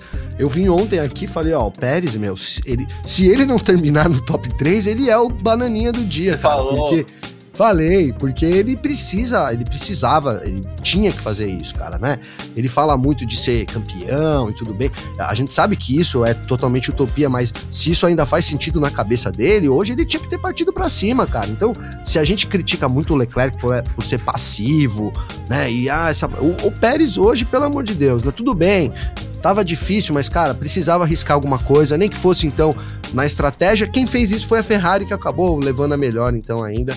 Né, fico com o Pérez e junto com o pessoal aqui também. Né, o Pérez, grande bananinha do, do final de semana todo. Boa. Vocês me, é... me convenceram. E eu fui tá. olhar a tabela que ele terminou 51 segundos atrás do Verstappen. Impressionante. Tá fora. Banana da terra. Nath. Ah, pra mim. pra mim é o, é o Pérez. É o Pérez, porque assim cara, ele tinha a obrigação. Não é que, tipo, ah, é Mônaco, não dá pra ultrapassar. Não, ele tinha a obrigação de ultrapassar. Então, pra mim, o Pérez, ele foi mal no sábado. Então, mesmo se ele ganhasse hoje, eu não daria piloto do dia pra ele, porque ele foi mal no sábado. Então, assim, o Pérez está escrevendo a própria sorte, ou o próprio azar, não sei. Então, pra mim, ele foi o bananinha do dia. O Efraim colocou os três. Podia dar mesmo. Se fosse um caixa, a gente distribuía. Não, mesmo, minha né? lista aqui, se fosse um caixa, minha lista hoje ia ser grande. a gente teve. Huckenberg. Huckenberg. É, Devry. olha, eu queria. Eu, eu acho que eu, eu vou, vou escolher ele só pra não ficar na unanimidade. Né? Porque, o Stroll, assim, né? Que não sei se alguém bem. citou. Pérez, Stroll assim, também. Pérez, Stroll, Gasly, o, o, o, o Huckenberg eu achei um absurdo. E, e o Devry, eu acho que eu vou dar o bananinha de hoje pro Devry, porque só pra não ficar na unanimidade aqui, porque. Enfim. Mas aquele finalzinho de corrida. Eu legal. concordo com você, Garcia. Ele, todos esses merecem, só que assim, tipo, pra mim, dá bananinha pra Huckenberg, dá bananinha pra De Vries, dá bananinha pra Sargent, é chutar cachorro morto. Porque assim, você espera de fato alguma coisa desses pilotos? Não, então assim, do não. Foi por isso que eu não dei bananinha pro Leclerc hoje. e, e, e, o De teve um momento de consagro ainda, né? Que ele partiu pra cima, que nem louco lá uma hora lá do Sainz, foi, não foi? Não, eu, é, e assim, o De Vries na... na ah, né? é, é, com o é Magnussen. Verdade, que ele assim, na boa... Fez aquela lambança. Ele passou reto. Tinha esquecido disso. É verdade, é verdade. Tinha acabado é de espremer o Magnussen e de repente, onde você vai frear, meu amigo? Ele leva, ele leva o Magnussen junto, né? Acho que a ideia dele era levar, só que o Magnussen falou: ah, não, não vou bater aí. É. que o Magnussen, também que o Magnussen sabia que era o De Vries, ele já ele nem ele fez nem a virou curva, o volante, cara. É, ele, ele nem virou, ele ficou ali, né, acompanhando ali. Vai ficar os dois estacionados e o De Vries ainda quase dá ré em cima do Magnussen, né? Parado. Sim. É. Mas ó, o Huckenberg também era um bom nome, eu concordo com a Nath que é chutar cachorro morto, mas assim, o Huckenberg é um bom nome porque assim, largou em quinto e terminou. Sabe? Então, ele Nem terminou, em... né? Assim, tipo, ele terminou, mas eu digo assim, nem apareceu na transmissão direito. Que, é? tipo, caramba, o cara que fez o segundo tempo só largou em quinto porque foi Como punido por uma outra razão, não é que ele também ah, fez alguma coisa de errado na, na volta dele, nada. Ele, ele, de fato, ele fez o segundo melhor tempo ontem. Largou em quinto por uma outra razão. E aí, foi disso pra baixo, né? Assim, coisa horrorosa. Aí é a história da vaca que eu sempre conto pro Gavinelli, né? Aquela vaca bonita, tal, dá um baldão de leite, vai, é hoje a vaca, vai, chuta o balde, pronto. É o Huckenberg hoje. É. Cara, hoje a gente vai fazer uns pontinhos que vai dar grana no final do ano. Não, não vai, não vai. Tadinho do Steiner, ele falou isso ontem ainda, né? Eu até soltei uma, uma, um título que foi isso, falou, é Steiner é realista, um negócio assim, lembra agora? Que ele falou, ah, não, a realidade é a gente tentar terminar ali, somar uns pontinhos. Quem dera, né? Quem Isso dera. é dinheiro pra uma equipe pobre no final do ano, mano. Pois é, pois e é. E aí o cara dá uma dessa, ele foi mal. Aqui, ó, fui buscar aqui, Steiner animado, mais realista com P2 de Huckenberg. O objetivo é marcar pontos, tá sua, Aí, tá vendo? matéria Foi isso, cara. Então, deixou, deixou de... Não fez o Hoje... Não fez. Hoje, o ponto negativo pro Huckenberg, né? Não cumpriu o dever de casa, né? É. Diferente do álbum. Por isso, ressaltar também de novo, né? O álbum, né, cara? Ressaltamos. Sim, sim, sim, sim, sim. É, o capítulo lá ficou feliz hoje. Mas é isso, gente. Uh, Gavi, seus comentários finais aí para esse domingão de GP do Canadá. Cara, quero agradecer você, a Nath, Vitão, tamo junto, né? Todo mundo do chat aí, pessoal que teve junto desde sexta-feira aqui com a gente, pessoal que chegou hoje também, que comenta e que não comenta, como você diz, né, Garcia, que tá junto aí com a gente. Né? Então, muito obrigado aí por acompanhar a gente nesse domingão. Na semana que vem não tem Fórmula 1, então a gente dá, né, é, mais aí esse respiro e aí a gente volta com GP da Áustria. Eu acho que ainda tem muita coisa para resolver na temporada, principalmente em termos de Aston Martin e Mercedes, Alonso e Hamilton mais precisamente. Né? Acho que a gente vai ver muito disso aí. Inclusive, essa é a minha aposta. Então, é isso. Bom final de domingo para todo mundo. Tamo junto. Boa, perfeito. Obrigado, Gavi. Tamo junto mesmo. Nath, seus comentários finais. Bom, meu comentário final é: primeiro, muito obrigada a todo mundo que nos assistiu, que comentou, que ficou aí nesse essa baita, nesse baita parque fechado de quase duas horas e meia. Hoje, hoje teve bastante coisa para discutir. Bom, primeiro eu quero deixar o convite para vocês assistirem o meu Primeira Curva na quarta-feira, é, duas horas da tarde, aqui no canal da Filmania, algum assunto polêmico aqui do final de semana. Mas o, o meu comentário final que eu queria deixar é da baita vitória do Dudu Barrichello hoje na Stock Car. Uma vitória, assim, extremamente emocionante. É, foi muito legal que o antes de acabar a corrida o Barrichello já estava chorando, daí depois ele foi abraçar e tudo mais. Depois nas redes sociais o Feco Barrichello, que tá lá na Europa, né? Que esse ano ele tá correndo na Fórmula 4 espanhola, se eu não me engano, também postou é, o vídeo dele chorando, acompanhando a vitória. Então, assim, foi uma, um baita domingo, uma baita história aí pro automobilismo brasileiro. E se tem uma família que é apaixonada por esporte a motor, é a família Barrichello, é o Rubinho. Então, assim, foi um dia muito especial na Stock Car e no automobilismo. Foi legal a gente acompanhar o final da transmissão. Ah, já tá começando a tremer, já vai chorar, vai, vai desabar. Legal. Foi muito legal.